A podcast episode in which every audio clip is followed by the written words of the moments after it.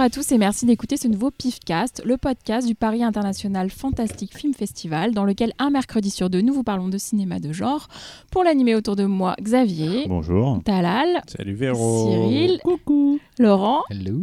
et Aurélien qui est avec nous. Salut Dans le PIFcast, nous commençons toujours par l'œil du pif, le tour de table de ce qui nous a récemment tapé dans l'œil dans le genre. Puis nous passons au dossier. Aujourd- Aujourd'hui, nous vous partageons nos inédits, comme nous l'avons fait il y a quelques temps. Il y a plusieurs numéros, hein, vous allez falloir chercher dans les vieux PIFcast. Et enfin, euh, nous terminerons avec Cyril et sa sélection de bandes originales. On commence donc par l'œil du pif de Cyril. D'accord. C'est, j'en savais pourquoi on rigole. Je vais vous parler d'un film que j'ai vu pas plus tard qu'hier soir. Un film euh, très récent, qui date de 2019, d'un réalisateur confirmé qui s'appelle Robert Rodriguez. Et le film s'appelle Red Eleven. Je vois autour de moi des gens qui, sourient. voilà. Qu'est-ce que c'est que ce film? C'est un film euh, très particulier. À la base, c'est un, c'est une série de documentaires que Rodriguez a fait, je pense, pour sa chaîne de télé El Rey. On n'est pas encore sûr de l'endroit où ça va être diff- diffusé. C'est une, un- une docu-série de 6 épisodes qui font tous 135 minutes et qui explique comment faire un film à low budget. hein, à- à- je mélange en anglais, à petit budget, voilà. Ça s'appelle The Robert Rodriguez Film School. Et donc le principe, c'est pendant euh, ces 135 minutes d'expliquer comment faire avec très peu de moyens un film. C'est-à-dire Et, un barbecue, une scène, un barbecue, une scène. et en fait, ils vont, Une guitare. ils vont tourner un film pour, pour, pour mettre en un, exemple euh, ce qu'ils vont montrer pendant ces 135 minutes. Et ce film s'appelle Red Eleven et existe du coup pour de vrai. et On peut le voir. quoi. Il a été montré euh, au festival de South by Southwest en, en avril dernier. Puis il est passé à la quinzaine des réalisateurs. Il a fait la clôture euh, là très récemment. En France quoi. Euh, du coup donc ce documentaire nous montre pas mal de choses et tout quoi et, euh, et on va du coup ben, découvrir ce film. Avant d'en parler je vais un petit parler du documentaire euh, c'est intéressant. À la base Robert Rodriguez a fait un bouquin qui s'appelait Make a film, film Make a film with what you got méthode voilà c'est qu'est-ce que comment faire un film avec ce que vous avez au- au- autour de vous quoi et il explique comment pour très peu d'argent tourner un film quoi et c'est ce qu'il avait fait à l'époque de El Mariachi c'était son même l'argument marketing du film c'était de dire voilà un film fait avec très peu de moyens mais qui a marché et c'était à l'époque un des films les plus rentables de l'histoire du cinéma depuis Blair Witch Project est passé et puis je crois euh, Paranormal Activity qui l'a dépassé enfin chaque année enfin on- tous les 10 ans on a un film comme ça qui sort qui coûte encore moins cher et qui rapporte encore plus voilà donc c'est le principe de ces, ces trucs là quoi et là c'était les Bientôt 25 on aura des films gratuits. voilà bientôt gratuit Que Là, c'était les 25 ans de, de la, de la Mariachi, et donc il a décidé de retourner un film avec le même montant, c'est-à-dire 7000 dollars, avec l'aide des notes qu'il avait écrites lors de son séjour au centre de recherche médicale, parce qu'à l'époque, il avait fait euh, des, des- des expériences médicales pour pouvoir payer son film. Et du coup, il, décide de documenter tout ce qu'il va faire, de- d'expliquer de A à Z comment on fait un film, de la partie scénario, le casting, les effets spéciaux, le montage, la musique, tout, et vraiment tout expliqué. Quoi. Donc on a vu, avant le, la passage du film, on a vu justement deux extraits très courts de, de ce documentaire. On a vu, je crois, deux fois 20 minutes, euh, qui nous expliquaient donc pas mal de choses et tout. Quoi. Et donc ça nous a d'ailleurs un peu spoilé le film, parce qu'on voyait des séquences qu'on allait voir après dans le film. Puis on a vu le film. Donc le documentaire, il est vraiment passionnant de ce qu'on en a vu. Le film, beaucoup moins. c'est un peu une catastrophe. On va dire que bon, pour le côté 7000 dollars, on va, voilà, on peut être un mani- peu magnanime, mais c'est vrai que c'est très très mal joué. C'est très moche, c'est-à-dire que dans le film il t'explique ouais euh, je tourne avec euh, très peu de lumière, bon ça se voit parce que c'est très mal éclairé quoi. Euh, il fait tourner ses fils, en fait le film a été fait en bonne partie grâce à ses fils euh, Racer et Rebelle, euh, sachant que Racer est plus, plus vieux donc c'est euh, non c'est Rebelle qui est plus non c'est Racer qui est plus C'est leur nom ça? Ouais, c'est déjà à l'époque Racer avait, avait plus ou moins co-scénarisé euh, Shark Boy and Lava Girl, un très bon film de Robert Rodriguez cela. Non, non. que j'aime bien, que les gens détestent, Ça. mais que j'aime bien. T'es le seul à défendre. Ouais, je dois être le seul à défendre, quoi. Au monde. et euh, au monde, je pense. Et donc là, euh, c'est avec ses frangins, avec, avec- ses fistons, quoi. D'ailleurs, il joue dans le film aussi. Il y a plein d'acteurs euh, euh, de l'univers de Rodriguez qui jouent dedans. C'est sa Euh, grand-mère qui cadre. c'est pas sa grand-mère quelqu'un, mais déjà c'est tourné dans les locaux de Troublemaker, donc en gros euh, à côté des photocopieuses et des fax et tout. Enfin, c'est- il s'est fait croire que c'est un hôpital. Voilà, parce que le principe du film c'est quoi? C'est qu'en fait c'est une bande de, de gens qui sont dans, dans les besoins, un peu comme à l'époque Robert Rodriguez, qui vont faire des expériences et qui donc doivent subir un protocole et ça va déconner en fait. Ils vont commencer à avoir des effets secondaires un peu bizarres et tout quoi. savoir que c'est ce que Rodriguez a fait dans la vraie vie pour financer le mariachi. Oui, c'est ce que j'ai dit Voilà. tout à l'heure. Voilà. Oui, mais tu l'as dit. Ah, je l'ai dit à Peut-être Un peu rapidement. Peut-être que je l'ai pas dit, ouais. Et du coup, d'ailleurs, c'est marrant parce que le personnage principal du film est aussi un gars qui veut faire des films. Là, il doit de l'argent pour autre chose parce qu'il doit rembourser des, des cartels à qui il a emprunté de l'argent pour faire le film. Donc, c'est vraiment une sorte de, de mise en abîme de, de Rodriguez. Sauf que voilà, autant euh, le principe du documentaire, c'est vraiment, vraiment bien parce que je pense que ça peut vraiment donner des vocations à plein de gens. Euh, on était euh, avec Jean-Baptiste Armand et sa petite famille. Il y avait son fils qui a 11 ou 12 ans, je crois. Et il était en mode Ah ouais, je vais faire ça. Et donc, il avait déjà des idées, lui, pour tourner des films. Ça lui donnait vachement d'idées. Donc, sur le principe, le documentaire, aucun problème, vas-y. Le film, par contre, voilà. Donc c'est un film qui risque d'ailleurs de ne pas sortir en salle ou de pas être visible, parce qu'à la base c'était vraiment le proof of concept de ce documentaire. On a eu, là, je sais pas si c'est la chance de le voir en grand écran, mais voilà, je voulais juste vous avertir. euh, C'est- pas aussi bien que le Project Greenlight. Ah oui, ça c'est alors ça c'est encore autre chose. C'était une, une émission de télé-réalité. de Ben Affleck et Matt Damon. Voilà, qui demandait à des gens de, de, de, de pitcher des films et tout, puis on allait suivre après la création du film. Le premier film, c'était une sorte de film d'auteur un peu pourri qui a pas bien marché. Le second, par contre, C'était Fist. Fist. ouais. ça c'était le second, ça c'était le Ouais, second. Et ouais. Fist, et par contre Fist, un jour on en parlera. Fist, c'est euh, Avec grosse- Henry Rollins. Ouais. grosse tuerie. Fist. Ouais, Fist, voilà. Donc ça c'était c'est encore autre chose. Voilà. Donc je, juste pour dire, je pense qu'aucun de vous l'a vu, donc c'est- on va pas on va pas épiloguer, mais voilà, c'était pour dire que le nouveau Rodriguez. Tu l'as vu euh, mais- mais C'est vrai, on s'est vu hier. euh, Bah, tu peux en parler. Dis quelque chose. euh. Oui, vas-y, tiens, le micro. Vas-y, vas-y. Arrache le micro c'est de. C'est ta première Officecast. Parle bien en face du micro. Jingle Aurélien. Alors. Aurélien. Euh, bah, New Challenger. Proche du micro, proche. moi, je suis pas hyper d'accord avec toi parce que j'ai bien aimé le film. J'ai trouvé ça assez inventif. Euh, effectivement, c'est pas très beau, mais après, on retrouve l'énergie de, Rodriguez. Quoi, ça va assez vite. Il y a des punchlines un peu tout le temps, et c'est vrai que le jeu des acteurs est un peu aléatoire, mais on sent qu'ils s'amusent en fait. Après, voilà, j'ai plus de mal avec la dernière partie qui devient un peu trop self-conscious. De, on va jouer avec ce manque de budget et faire des trucs vraiment moches. Mais euh, jusque là, c'était euh, plutôt plutôt intrigant et plutôt plutôt pas mal, quoi. Voilà. Si, il y a un truc je m'a fait penser à l'instant que j'avais pas oublié, c'est que dans le film, il y a un personnage qui s'appelle Spoiler et qui passe son temps à raconter la fin des films aux autres euh, euh, locataires de, l'hôpital où ils font les effets, les, expériences. Et du coup, euh, il y a plein de films, si vous n'avez pas vu, on vous spoil, genre Fight Club, euh, euh, The Suspect, bon, ça c'est des trucs assez connus, mais voilà, il y a, ce personnage était rigolo, le fait qu'il énerve les gens en racontant des spoilers. Voilà. En même temps, il y a très peu de films de Rodriguez à spoiler. Ok. Et euh, bravo, Non, euh, bravo Aurélien pour cette première Ouais, intervention. c'était beau. Ouais, Il y en aura d'autres. En plus, ils, ils sont très bons parce qu'il s'est collé à moi pour parler dans mon micro. Vous en avez hein. vous en avez pensé- quoi du film Euh, Red Eleven, je Ah, l'ai pas vu. Non, moi je l'ai pas vu, mais euh, on a parlé. On t'a dit pareil que moi Ouais, j'ai beaucoup rigolé là, les, les quelques détails qu'on m'a donnés. Du coup, je suis très très curieux de voir la chose parce que si vraiment il y a ça dans le film, je suis waouh. Comment, comment ça se fait que ce film a fini à Cannes? Ah, je pense que c'est un délire des programmateurs qui ont dû se dire tiens, parce qu'en fait le film avait déjà été montré avant, donc c'est même pas une première mondiale, il avait déjà été montré à, donc à Austin. ah, Donc c'est dire. Ouais, puis ça Voilà. fait un package masterclass avec. Oui, c'est euh, plus vraiment le. D'ailleurs, Rodriguez veut que quand il est montré publiquement, qu'il y ait les deux morceaux qu'on a vus de making of. D'ailleurs, c'est vraiment ça l'intérêt. S'il n'y avait pas eu ça, j'aurais vraiment pété un câble hier soir, contrairement à ce que Aurélien a bien aimé, mais moi j'aurais pété un câble si j'avais vu que le film sans savoir pourquoi il est comme ça. Et là, on comprend mieux plein de trucs euh, et ça fait passer la pilule. Ça sauve pas le film, il est toujours aussi nul, mais euh, voilà quoi. Le problème, c'est qu'il y a plein d'autres. Il, y a- il existe d'autres films tournés pour très peu d'argent et qui sont très bien. Le problème, c'est que si Rodriguez, demain, il amène son film de merde et après il amène les séquences de making-of, oui, c'est pour vous expliquer pourquoi c'est de la merde. Non, non, il dit bien, le film n'a pas vocation à être vu normalement. Le film devait même pas Ouais. être vu à la base. C'était vraiment le. Vous avez Ça tombe bien, on est à Cannes. Oui, mais ça veut dire que le mec, il fait une espèce d'école pour apprendre à faire des films pour pas cher et au final, le résultat, c'est de la merde. C'est comme c'est compliqué c'est dit comme ça, c'est vrai. Alors, après, moi, Rodriguez, euh, je le trouve très attachant euh, et j'adore Alita d'ailleurs, euh, qui est peut-être plus un film de Cameron que de Rodriguez, mais ça, c'est un autre débat. Euh, et enfin, j'aime- j'aime- j'adore Une nuit en enfer, qui est peut-être plus un film de. Bref. Euh, mais, euh, mais là, pour le coup, je suis très curieux de voir les choses, mais moi, je, je déteste Rodriguez quand il est en mode j'en ai rien à, rien à battre parce que ça se sent tellement. Et en fact-checking, j'aimerais bien qu'on regarde un film de Rodriguez avec une pierre qui fait exaucer des souhaits. Je sais pas si vous avez ce truc-là. C'est un film qu'il a fait un peu en catimini, qui sortait d'ailleurs uniquement en vidéo, donc ça pourrait très bien coller dans le truc des inédits euh, qu'on fait aujourd'hui. Mais c'est un très bon film de Rodriguez, une sorte de film à sketch qui se passe dans une même ville où il y a une pierre qui se balade de personne en Ah, personne c'est, euh, et qui exauce ses souhaits en fait. Et ça, c'est très très bien. C'est bien foutu c'est visuellement. Room, euh, quelque chose. non, c'est pas euh, Room, c'est euh, le nom de la pierre et tout. euh, vous êtes sur le- la, la filmo de Rodriguez Ouais, on est dessus. C'est un truc vraiment fait il y a, euh, il y a pas si longtemps, quoi. Euh, Peut-être il y a Ah, moins, moins de si moins de 5-6 ans, je pense. euh, je suis obligé de meubler pendant qu'il cherche. Non, bah, on va en- parce que moi, moi, en film culte avec une pierre, j'ai du mal à me rappeler Mmh. du titre. C'est un film, un film d'arts martiaux où il y a un mec qui a une, euh, une pierre qui a été greffée dans la fesse. Et, euh, non, mais c'est vrai. C'est vrai. combler ça. c'est Et, euh, remplissage. J'ai su là. Et en fait, euh, il développe des super pouvoirs à chaque fois qu'il se claque la fesse. Donc du coup, en fait, il fait C'est des short, d'arts martiaux, mais dès qu'il se claque la fesse, il fait des bonds de 10 mètres et tout. Voilà, c'est c'est C'est quand même plus classe que. c'est un bien beau film, Que dans hein. Avenger, claquer des doigts, se claquer la fesse. Mais voilà, voilà, voilà, le, le- le snap de Oh Thanos, euh, voilà, vraiment, il y a claquage de fesses euh, qui se rapproche du claquage de beignet. Le, film, voilà. le film donc c'est sorti en 2009 s'appelle Shorts comme euh, court donc voilà et ça c'est franchement c'est un, un- un- c'est très grand public on va dire c'est pas du tout un truc violent et tout mais c'est vraiment bien fait ça peut faire euh, pas mal taire les gens qui aiment pas Rodriguez je vous conseille ce film là Shorts qui est très très bien On passe à Pas Laurent. convaincu.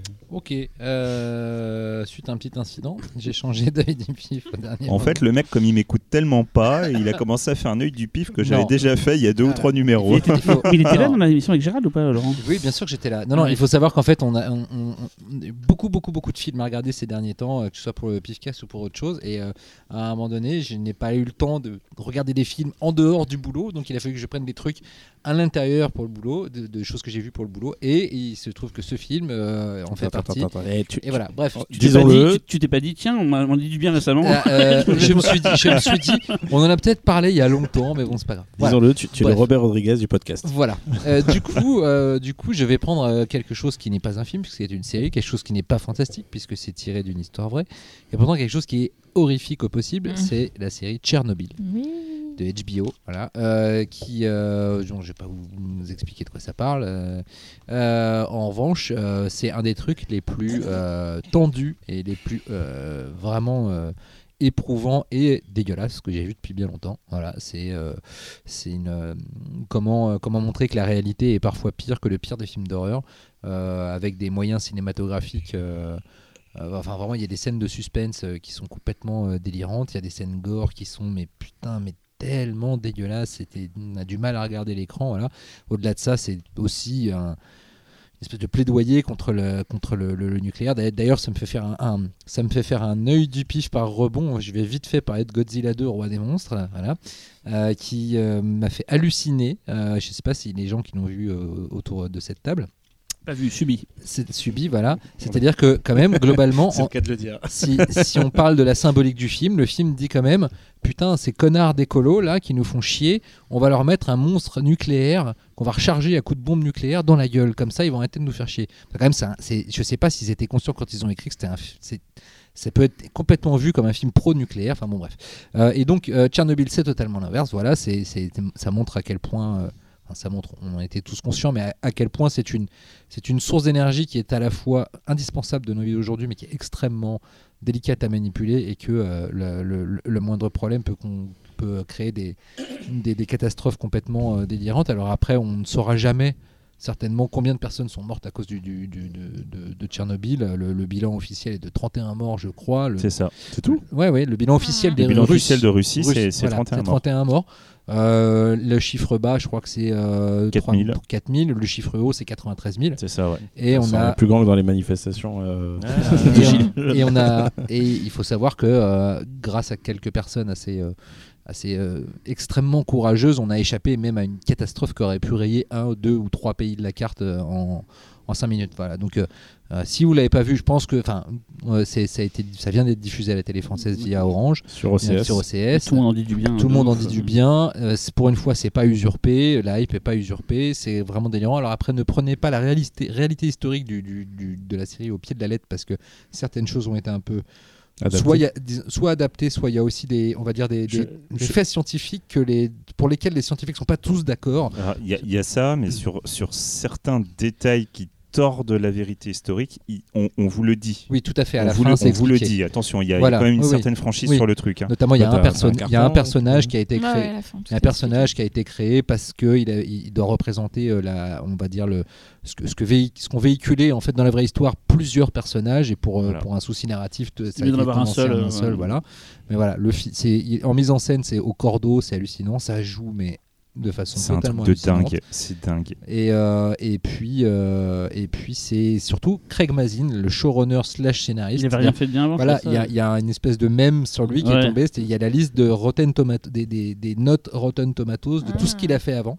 C'est-à-dire que le mec, en gros, c'était le scénariste de. euh, c'était quoi les parodies des Scream là euh, C'était les. Scary euh, Movie Non, Voilà. non, Scary Movie, Scary mais non, Movie les 5 Epic, ou Epic 6, Movie, je crois. euh, aussi, euh, Epic Movie. Enfin, le mec a fait que de la merde. Il a du 20%, 26%. euh, et d'un coup, il arrive à la série qui a le plus gros taux d'approuva- de- d'approbation de l'histoire euh, de les séries télé aujourd'hui.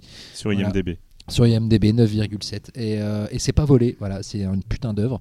Et j'en ai parlé parce que j'ai vraiment ressenti des vraiment une, horreur euh, une, vraie horreur et en même temps d'être conscient d'avoir d'être en face d'une espèce de d'horreur cinéma extrêmement cinématographique voilà Je j'ai pas vu, mais juste un truc. C'est une série donc HBO, je crois que tu l'as dit. fait mini série Et en voilà. 5 épisodes HBO, c'est pas Netflix. tout, c'est tout dit, tout est dit là-dedans en fait. Euh, Netflix n'aura jamais ce niveau-là de, de, de- de perfection. Franchement, tu regardes les séries Ouais, de HBO. so- et de sobriété euh, quand t'as, t'as- t'as- Alors moi j'avais un doute sur l'épisode 1 où il y a quand même une mise en scène de, de suspense parce que nous sachant ce qui s'est passé, Oui. tu vois, tu sais qu'il y a des gens qui se font contaminer sans le savoir, etc. Et du coup j'étais un peu embarrassée par ça et je me, je me demandais vraiment où allait en venir euh, la, la mini-série. Et effectivement au fil des épisodes tu comprends, euh, enfin il y a vraiment un sens, il y a une espèce de pédagogie. euh, C'est Ouais ça finit. tous les- tous les épisodes. ouais. c'est- Ouais. C'est juste que HBO, c'est pas Netflix, il y a un côté, euh, un côté pas, pas adulte, c'est moche de dire Ouais. ça, mais il y a un- une sorte de, de- de rigueur qu'on ne trouve pas forcément chez Netflix. Ça fait longtemps, l'histoire d'HBO le ça Oui. C'est eux qui ont, prouve. Voilà, qui ont renouvelé la série en fait, qui ont, qui ont fait Mm. que la, la série est ce qu'elle est je l'ai pas vu les Chernobyl, hein. j'ai juste le, ce que j'ai compris. Je me dis tiens, c'est encore une fois comme The Wire, comme les Sopranos. Enfin,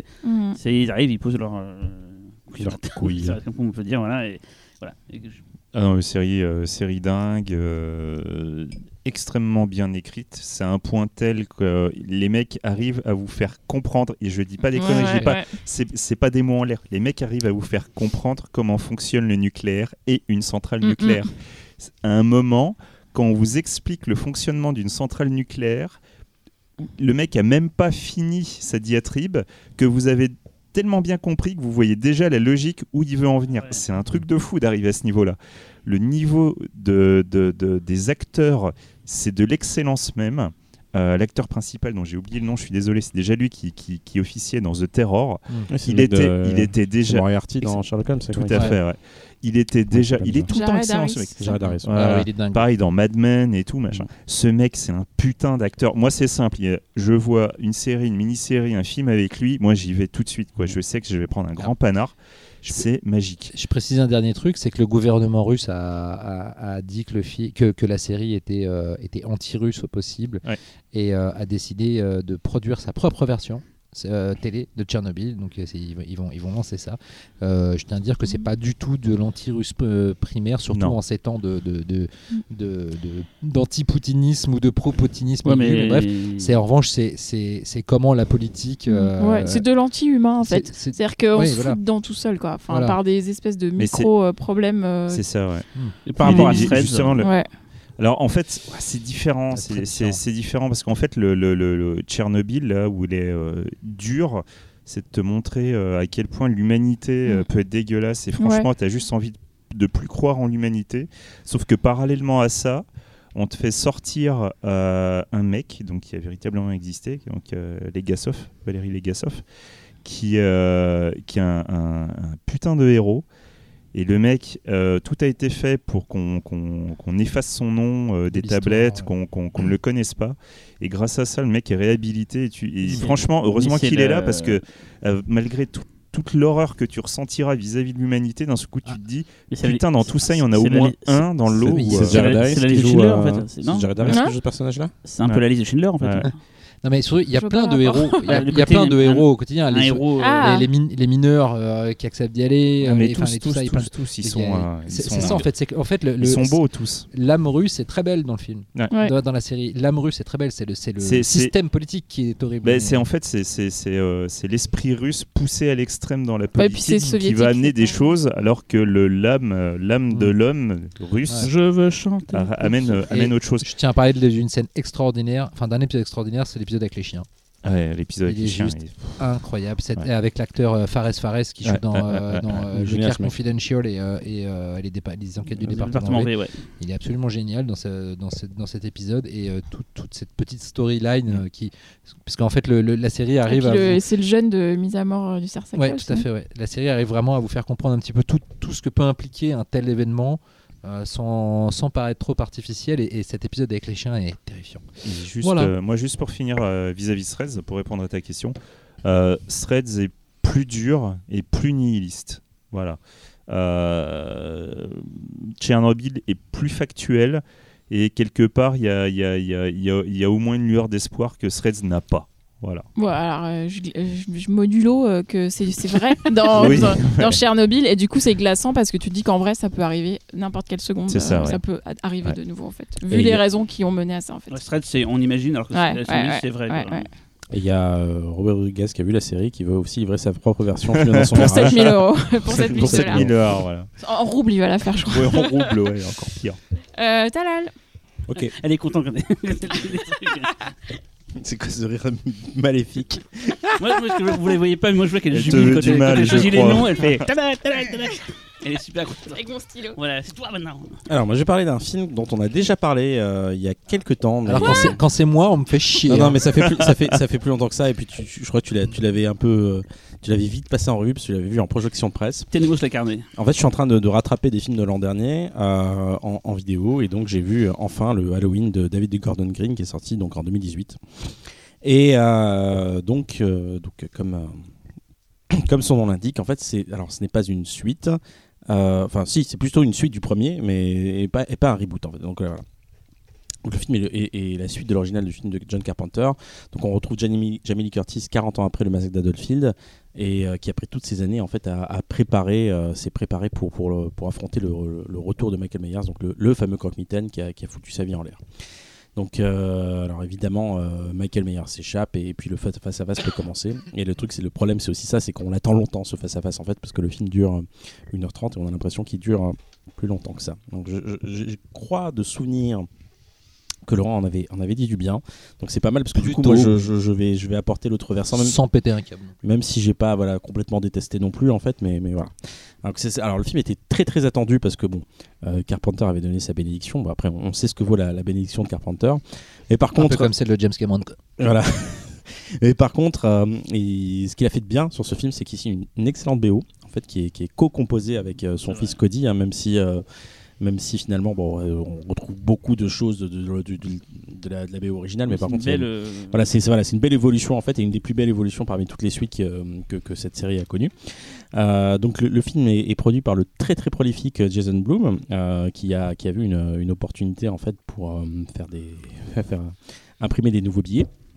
Il n'a pas eu tort parce que le film a été un méga carton. Alors j'ai pas les chiffres en tête là, mais, mais je sais que 130 que- millions rien qu'aux USA. voilà, dans le monde, ça doit, ça doit être assez, assez, assez taré par rapport au, au budget. Mais bon, voilà, il n'y a que ce mec-là en fait au monde qui, qui, qui connaît cette recette et qui, qui réussit, on va dire, euh, euh, pour quasiment à tous les coups. Quoi. Donc voilà, le, le- le- je disais, le film est réalisé par David Gordon Green, qui en fait, euh, peut-être qu'il vous dit rien comme ça, en tout cas dans le genre, mais en fait, c'est un réalisateur.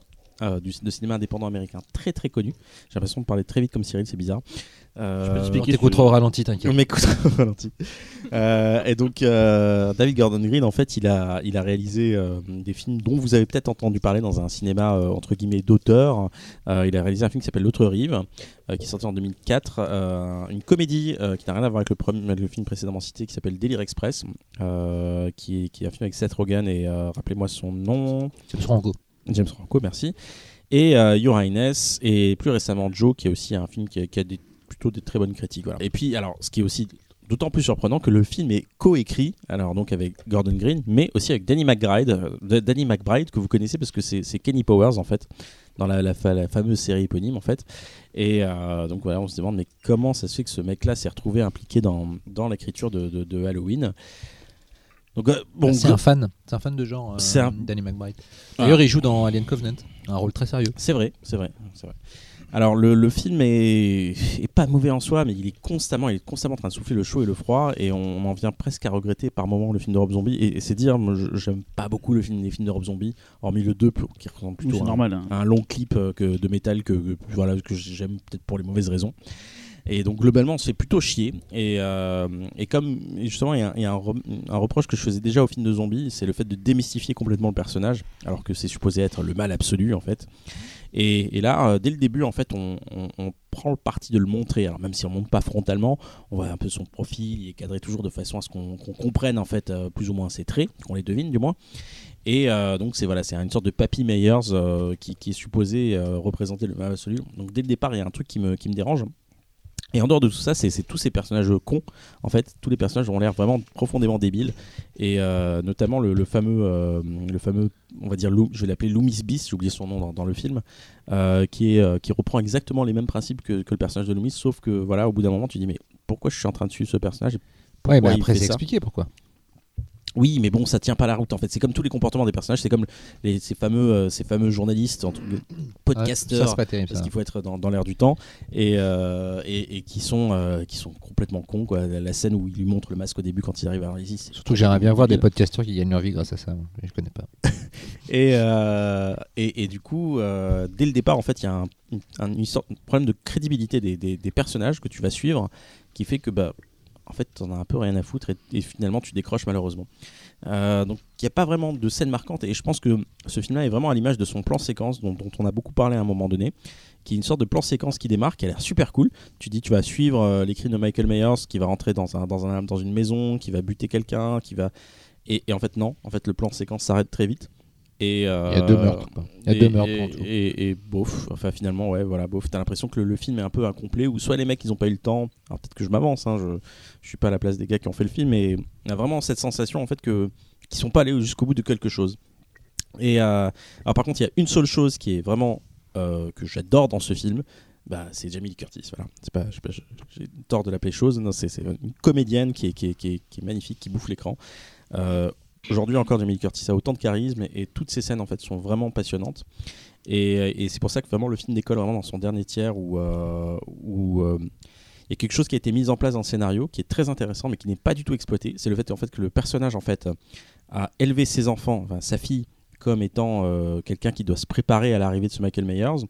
Et en fait, il y a ce truc qui est mis en place qui n'est pas du tout en fait exploité. C'est-à-dire que le, personnage de la fille, qui est incarné par une comédienne qui est connue aussi, dont j'ai oublié le nom, et dit euh, oui, elle m'a euh, pendant toute ma vie en fait, elle m'a entraîné à ça, elle m'a pourri la vie. Et finalement, il y a ce, truc où on se dit putain, finalement, se centrer sur quelque chose, sur le noyau de la famille et sur cette mère qui a, qui a, tyrannisé ses, ses, enfants pour en arriver là. Là, ça aurait donné vraiment le sujet que j'aurais envie de voir et en fait un contre-pied sur, euh, sur, euh, sur cette, cette, ce remake euh, slash suite de Halloween. Jodie Greer. En fait, il y, a un côté Sarah, y a un côté Sarah Connor. En fait. Il y a un côté complètement Sarah Connor qui marche très très bien parce que c'est Jamie Lee Curtis aussi et parce que finalement on comprend le fait d'entraîner aussi les enfants et tout, le côté entraîner les enfants. Voilà. Exactement. Mais pourquoi pas hein, Pourquoi pas C'est Terminator l'a fait, mais on, on, peut le revoir sous un, sous un autre angle. Et, finalement, finalement, le film se contente d'être de, sur des rails et de, de, jouer la carte du classicisme et c'est vraiment dommage. Euh, je, suis parti vraiment pour adorer ce film. Et, je le déteste pas, parce que c'est difficile de le détester, et finalement, c'est pas si mal que ça. Mais c'est juste que, voilà, pour, euh, pour le retour d'un du, des plus grands boogeyman de, de, l'histoire du cinéma, je, m'attendais à mieux. Après, bon, voilà, je, verrai les suites parce qu'il y en aura. Des retours de Halloween, il y en a eu plusieurs, et hein, à chaque fois, c'était pourri, quoi. Ça dépend, moi j'aime bien le 2, mais bon, voilà. Non, mais les retours, quand je dis, genre c'est pas la première fois que Halloween revient après des années, tu vois. Ouais, ouais, ouais. et puis il y en aura encore d'autres. On est hein. habitué maintenant. On va s'en, on va s'en bah, farcir, mais bon, voilà. D'ailleurs, Jason Blum a annoncé euh, récemment euh, la suite. La suite. Ouais, donc voilà. Je sais pas ce que vous en avez pensé, les gars. Moi, je, La musique est bien. Ouais. Hmm, j'ai déjà oublié. ouais, c'est ça, c'est ça. J'aimerais en parler pendant des heures, mais euh, voilà, quoi, je, je l'ai trouvé un peu insignifiant en fait. C'est hmm. extrêmement. En fait, je l'attendais vachement. beaucoup de personnes m'ont dit que c'était nul. Euh, la réalité est que c'est ni l'un ni l'autre. En fait, je. Hmm. C'est pire. Non, non. C'est tiède. Non, différent. Le, c'est ouais, c'est tiède. Hmm. C'est juste tiède. C'est un peu hmm. sans saveur. C'est et en fait, juste, moi je dirais qu'il est un poil énervant parce qu'il y a plein de bonnes idées qui sont jamais exploitées. Ouais, voilà, c'est vraiment ça qui me gêne. Après, et bah, comme tu dis, j'ai pas détesté le film. quoi. C'est pas un film détestable, je suis désolé. Je pense que les gens ont, détesté parce qu'il y a un côté. Euh, voilà, faut garder euh, le côté culte, Halloween, hein. Ouais, gardien du temple. Euh, il y a un moment, non, bah après, faut rester ouvert aussi. quoi. Attends, eh, franchement, je suis désolé. Merde, vous avez vu Halloween 6 oui, mais... Merde, c'est bon, faites pas chier quoi. Ce que je veux dire, c'est moi ce qui m'a énervé dans le ah, film. J'ai jamais vu celui-là, c'est le seul que j'ai pas vu. Ce qui m'a énervé dans le film, c'est la, la, somme de talent qu'il y a pour faire ce film. Tu genre, oui, euh, mais pareil, ça c'est, pas la première fois que tu vois un truc comme ça. Oui, mais du coup, au final, tu fais ah bah. ouais, tu vois, autant de bons gens dans tous les domaines mm, qui te mm. font un truc.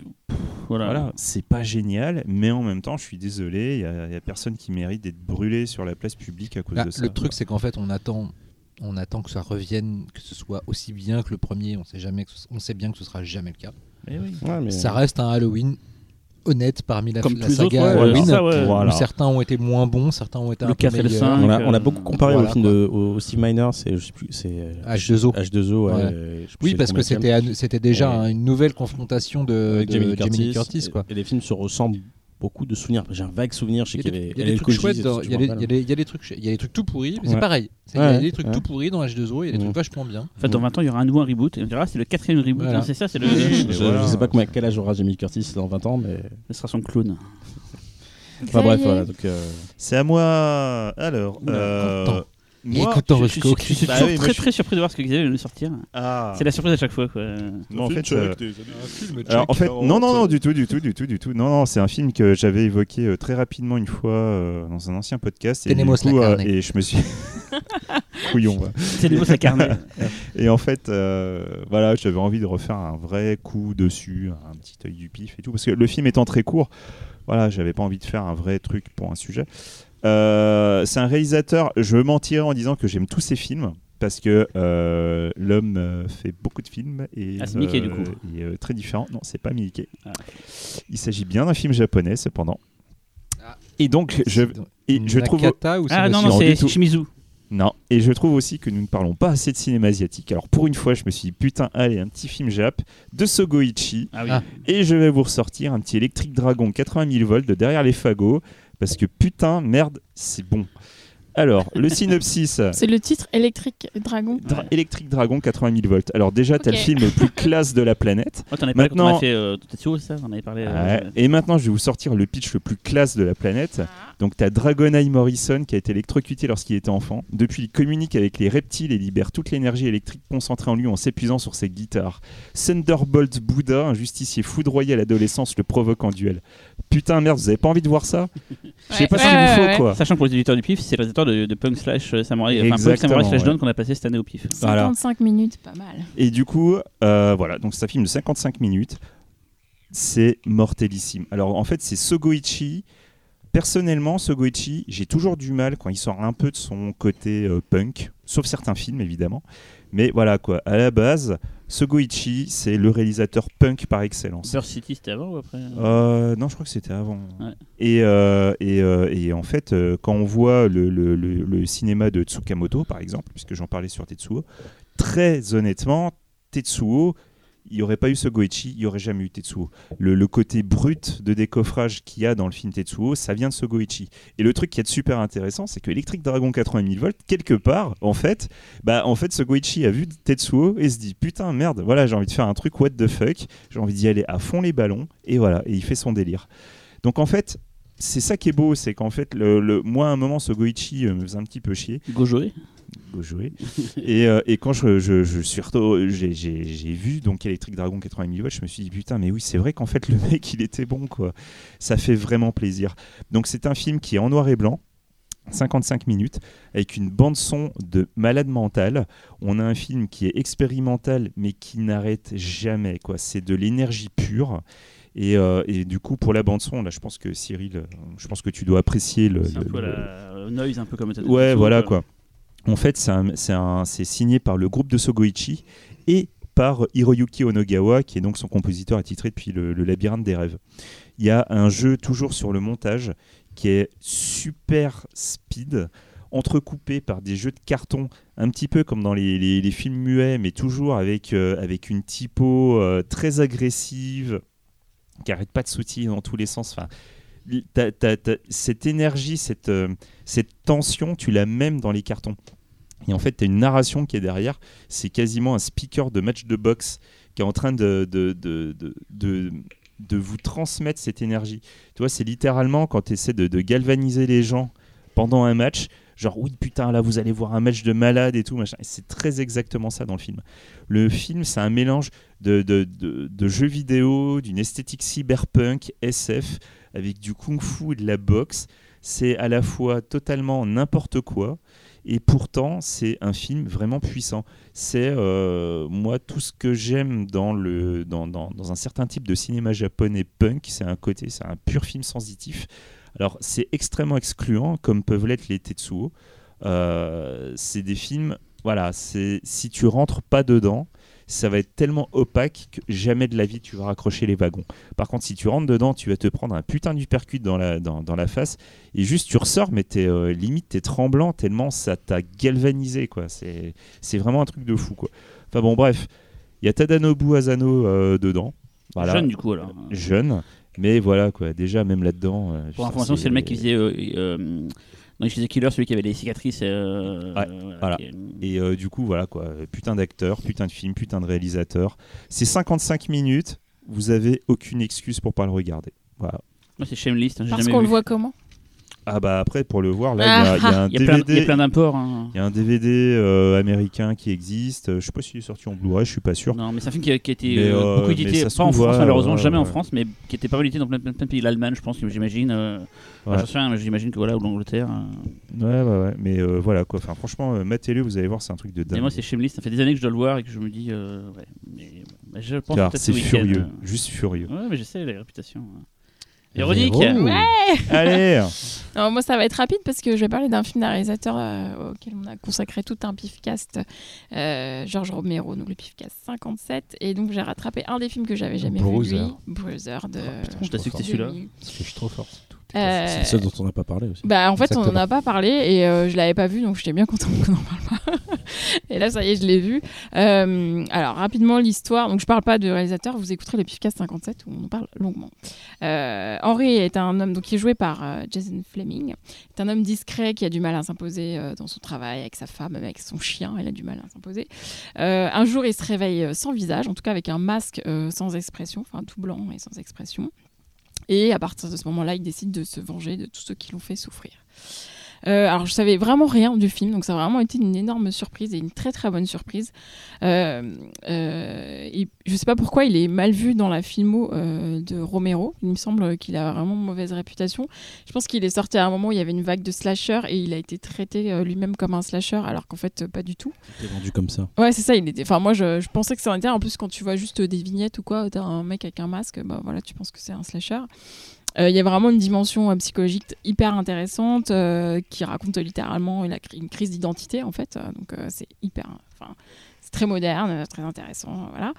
Euh, Jason Fleming est vraiment top, surtout qu'il a un masque pendant euh, toute, euh, toute- Enfin, la grande majorité du film, donc euh, pour son jeu, un masque sans expression pour un acteur, c'est quand même pas évident et il s'en sort. euh, hein? C'est pratique. Ce truc fait des grimaces. non, c'est pas Patrick, c'est. euh, Euh, Rémi, putain, vous êtes pas sympa. Elle est drôle, Non. sa blague.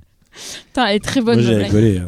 J'étais loin du T'as micro. mais pouffé, t'as pouffé. Ouais. Euh, et donc le seul bémol, et je pense que c'est ce qui dessert un peu le film et qui fait peut-être sa mauvaise réputation, c'est vraiment le climax euh, dans cette énorme fête à la fin du film.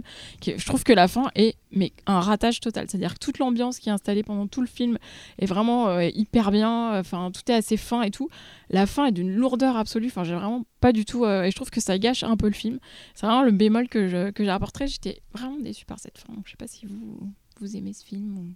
J'aime bien, ça m'a rappelé. euh, J'ai trouvé que ça préfigurait un peu le- les, les derniers Stuart Gordon en fait, le côté. euh, King of the vrai. c'est- King of the Ants ou euh, Edmond ou euh, voilà le côté euh, le côté social euh, le parabole très brut en fait voilà. le mec se réveille il a plus de visage Mmh, du coup il ouais. a plus d'identité du coup il, il est libéré des conventions et puis il peut buter les gens qui l'énervent donc euh, euh, voilà après oui c'est pas le c'est pas le plus grand Romero mais euh, comme comme à peu près tous ses films il y, a- il y a toujours un fond intéressant donc euh, et c'est vrai qu'il a un- je le trouve trop injustement boudé dans sa carrière bah moi perso c'est euh, c'est un de mes Romero préférés C'est Voilà, contre-pied de. Xavier. ouais, bah, je suis désolé. Euh, je suis d'accord pour dire que la fin est ratée, mais, euh, mais en même temps, tout le reste est tellement mortel que c'est. euh, Non, vraiment, j'adore ce film. En, en fait, celui-là, je l'ai vu sur le tard. Parce qu'à la base, je voulais le voir euh, très rapidement euh, dès sa sortie. Et en fait, j'ai été douché par les avis de plein de personnes qui m'avaient dit. euh, Ah bah, c'est pour ça que je suis pas allé le voir, moi. du non, c'est pas terrible, c'est raté, c'est machin. Je fais bon, euh, merde, dommage et tout. euh, bon. Et du coup, je l'ai vu, euh, je l'ai vu euh, plus tard euh, en vidéo. En DVD.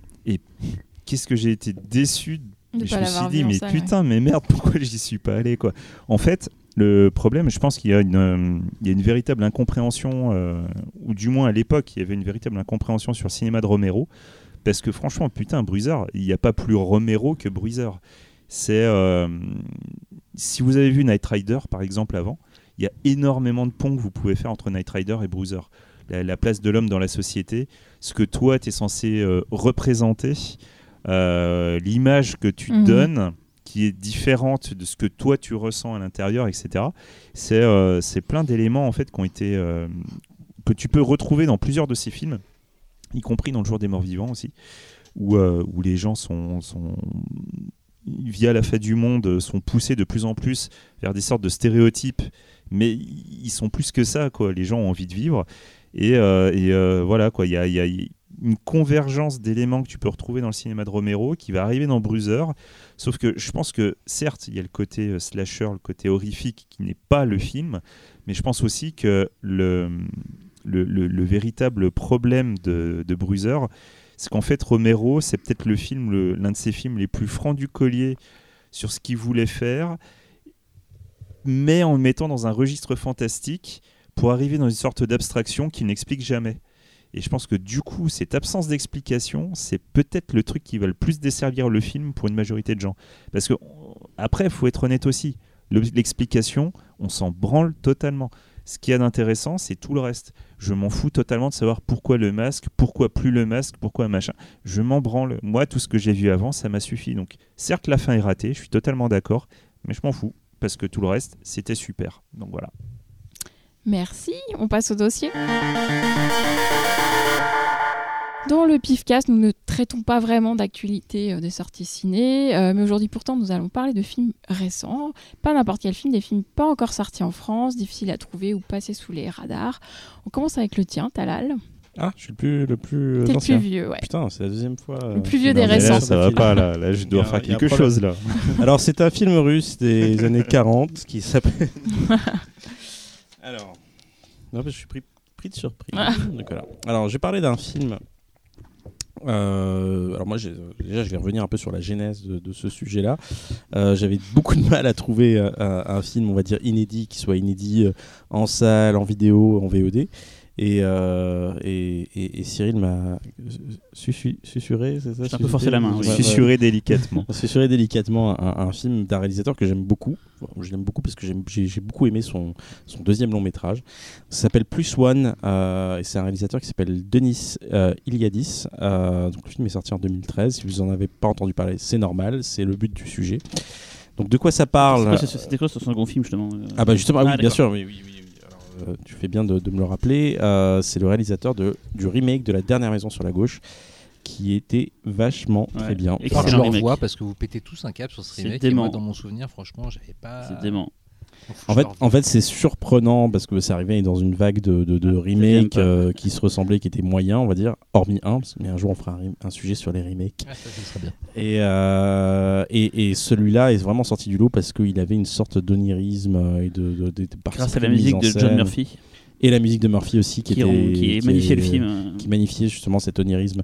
Et euh, on n'est on pas très loin avec ce film là euh, donc je vais déjà rapidement vous, parler du, du, film. Alors de quoi ça parle? Donc c'est trois, trois jeunes étudiants qui rendent à la plus grosse stuff de l'année. Et durant la fête une météorite s'écrase dans la ville et, cela perturbe les, installations électriques et ça provoque euh, des, des, phénomènes temporels étranges où chaque membre de la soirée va être amené à rencontrer son double. Alors j'ai l'impression que déjà j'en dis trop. Euh, sur ce film euh, parce que c'est un film qui est intéressant justement. Moi j'avais commencé à voir la bande je vais, là, je vais arrêter et j'ai regardé le film et, c'est là qui était ça qui était intéressant, c'est que c'est cet effet de surprise euh, parce que le film va nous amener dans des directions qu'on n'attend pas forcément quand on, quand on regarde ce genre de film. Et justement, pourquoi? Parce que c'est une sorte de projet X, matinée de, body snatchers et, et saupoudré d'un de, de, jour sans fin. Et, donc voilà, c'est un teen movie effectivement, et, ça aurait été complètement inintéressant si ça n'avait pas été réalisé par Eliadis. Et, euh, et pourquoi? Alors, Je retourne ma feuille, je vais expliquer. Making of. Alors voilà, euh, le film en fait est, très intéressant parce qu'il va aller creuser sur des, sur des thématiques adultes, on va dire, du, du teen movie parce que justement tous les personnages qui vont être amenés euh, à être confrontés à ce phénomène fantastique en fait vont être amenés à faire des choix et, euh, et c'est pas forcément, on va dire, les choix les plus faciles. Euh, on va suivre le personnage principal qui est présenté euh, comme un, mec euh, sympathique, attachant, beau gosse. un gars, un comédien dont je n'ai pas le nom, qu'on a vu dans, dans American. tu sais comment ça s'appelle ces films produits par Jason Blum ah, tous les soirs. On... The Purge. Oui, The Purge, voilà, il apparaît dans The Purge. En fait, dans, dans le premier. Voilà, c'est le, blond euh, beau gosse en fait qui, qui va, qui va massacrer la famille. Et là, donc là, le, personnage est, présenté comme un, personnage positif dans un premier temps, et très rapidement en fait, on va, on va, et c'est un peu le cas de la logique de ce film-là où à chaque fois qu'ils vont rencontrer leur double et qu'ils vont essayer de changer en fait le cours du temps, parce qu'il y a une histoire de boucle temporelle, ah, ah, un sujet dont on avait parlé il y a, mm. il y a deux pifcasses de cela, euh, les personnages vont, vont se comporter en, égoïste et, finalement c'est là où le, film surprend. voilà. Alors malheureusement, heureusement là, là on reconnaît le, côté, le côté intéressant de, de, Iliadis et, ce qu'il en fait. Et c'est aussi sa faiblesse, c'est-à-dire que bout d'une heure, en fait, le, film part vers autre chose quelque chose de beaucoup plus sombre. Il va passer du teen movie à, à, ce qui commence à mettre en place euh, par le biais de, certains personnages, notamment celui-là. Euh, et il y a un truc de maîtrise en fait qui n'est pas complet, qui fait que finalement, même si on comprend complètement les intentions du réalisateur et qu'on les approuve et qu'on les trouve cohérentes, surtout quand on a vu euh, ce qu'il a fait de la dernière maison sur la gauche, du remake, finalement on se retrouve avec une sorte de pétard mouillé où euh, quelque chose se met en place au fur et à mesure et ça ne marche pas. Voilà. C'est dommage parce que en fait, on est souvent perdu et pourtant j'étais vraiment attentif. J'ai essayé de faire en sorte de, de, de me d'essayer de, tenir compte en fait de ces, histoires de temporalité qui se mettent en place, euh, qui, agissent comme des poupées russes. Et, et, ça nous amène vers une fin qui est finalement un peu déceptive, et, mais finalement très cohérente par rapport à son sujet. Voilà. Donc, je ne sais pas si je suis clair. En tout cas, euh, j'aurais aimé aimé ce film. C'est bizarre, je choisis un film finalement que je n'ai pas beaucoup aimé. Je l'ai, je l'ai choisi pour son réal euh, parce qu'il y a, il y a, on sent qu'il y a un réalisateur derrière. On sent qu'il y a une vraie plastique qui se déploie au fur et à mesure et, une photo qui est très classe. Euh, alors j'ai noté le nom du chef-op, il s'appelle Mihai Mihalair Junior. Désolé euh, pour si tu nous écoutes, Mihai. en tout cas, c'est le chef-op de Coppola. C'est un jeune chef opérateur. Il est né dans les années 70, mais il a quand même fait L'homme sans âge, Twixt mais et aussi euh, The Master de, de Peter Anderson. Ah, parce que Twix serait lui, je serais pas fier c'est pas euh, bon, voilà, c'est un, un, roumain donc c'est ça on sent justement l'école roumain donc l'école de l'Europe de l'Est. Non non mais ce côté un peu austère tout ça et qui pour le coup est un est un est un est un virage à, non mais c'est marrant parce que autant Twix c'est une photo finalement très euh, stéréotypée cache misère autant dans Plus One voilà c'est plutôt claquant euh, néon tout ça. très pop voilà et, et voilà c'est dommage parce que c'est un, un, un cinéaste vraiment intéressant déjà on n'avait pas vu hardcore je parle de il y a 10 hein. déjà on n'avait pas vu Hardcore, qui est son premier film, qui lui a permis de faire le remake de La dernière maison sur la gauche. On n'a pas vu celui-là, non plus One, et on n'a pas vu non plus le dernier, qui est sorti, alors je l'ai découvert sur IMDb il y, a, il y, a, à peu près un an ou deux, qui s'appelle Delirium, avec Tuffer Grace, euh, qui reste inédit. C'est un film Jason Blum qui a eu beaucoup de problèmes et qui est sorti uniquement en Russie, je crois. C'est un film à problème, Delirium, c'est un film qui a eu une grosse situation compliquée sur la sortie. Euh, problème de quoi de droit en fait. Enfin, bref, c'est un film qui, a, qui est sorti, sorti officiellement en Russie. Ah, tu l'as vu du coup? Il était dans notre boîte en fait, il était dans, dans, dans la line de la boîte en fait et il a disparu des radars parce qu'en fait euh, il y avait des trucs bizarres et finalement je sais qu'il est sorti quand même dans un pays, donc la Russie. Et personne n'en a parlé. Il, hein. existe en vidéo, je crois, en, Espagne. Le trailer était très intrigant. Ouais, mais personne n'en a fait un film qui a fait pouf, voilà. Quoi. Donc c'est dommage parce que c'est cette vague de cinéastes, on va dire des, des, des années 2000 euh, euh, ou début 2010 qui ont, qui ont fait des remakes, beaucoup ont percé après leur, leur, leur remake et et lui n'a pas eu cette chance. Et pourtant, c'est un, mec très talentueux. Il fait un film une fois tous les 8 ans. Et voilà, j'ai hâte de, voir le prochain film de Denis Iliadis. Et celui-là est, pas mal. Voilà, si vous avez l'occasion de le voir, regardez-le. Si vous aimez les teen movies, les ambiances, on va dire un peu euh, colorées, des trucs qui, nous, qui vous surprendront, allez-y. Mais bon, oui, il y a un côté euh, les lois de l'attraction rencontre Denis Darko un peu, euh, j'ai trouvé, mais sans jamais. Exactement. Malheureusement, sans jamais aller à fond dans l'un ou dans l'autre. Voilà, c'est le premier film. Après, moi, je trouve surtout que, au-delà de. Je trouve qu'il y a un vrai problème de rythme. C'est-à-dire qu'il y a un rythme interne dans les scènes, une espèce de flottement un peu étrange qui fait que les scènes commencent, on se dit, ok, ça va aller là. Certes, ça y va, mais ça prend un peu de temps pour y aller. Notamment tout ce qui est euh, déambulation dans la maison. On a, on a l'impression qu'il essaye d'établir quelque chose de, de ludique ou alors de nous faire comprendre des trucs, mais en fait, on a vite compris le principe une fois qu'on voit que disons que c'est pas un problème de bulle temporelle, c'est-à-dire que ce, cette météorite crée des doubles et en fait, les doubles ont été créés à un moment lambda qui fait que en fait, ils, ont ils agissent en décalé. Là, tu racontes des trucs. Oui, oui. Ah, dire. oui, non, c'est ce que je l'ai dit à demi Oui, voilà. Donc, et, et, donc, ce qui est vrai qu'il y a, il y a un côté un peu euh, déplacement euh, dans l'espace des personnages, puisque tous les gens qui ont existent à, l'instant T vont à un moment donné se déplacer pour aller à un autre endroit de, de la teuf dans, dans, la maison, qui est une espèce de grande baraque avec un immense jardin.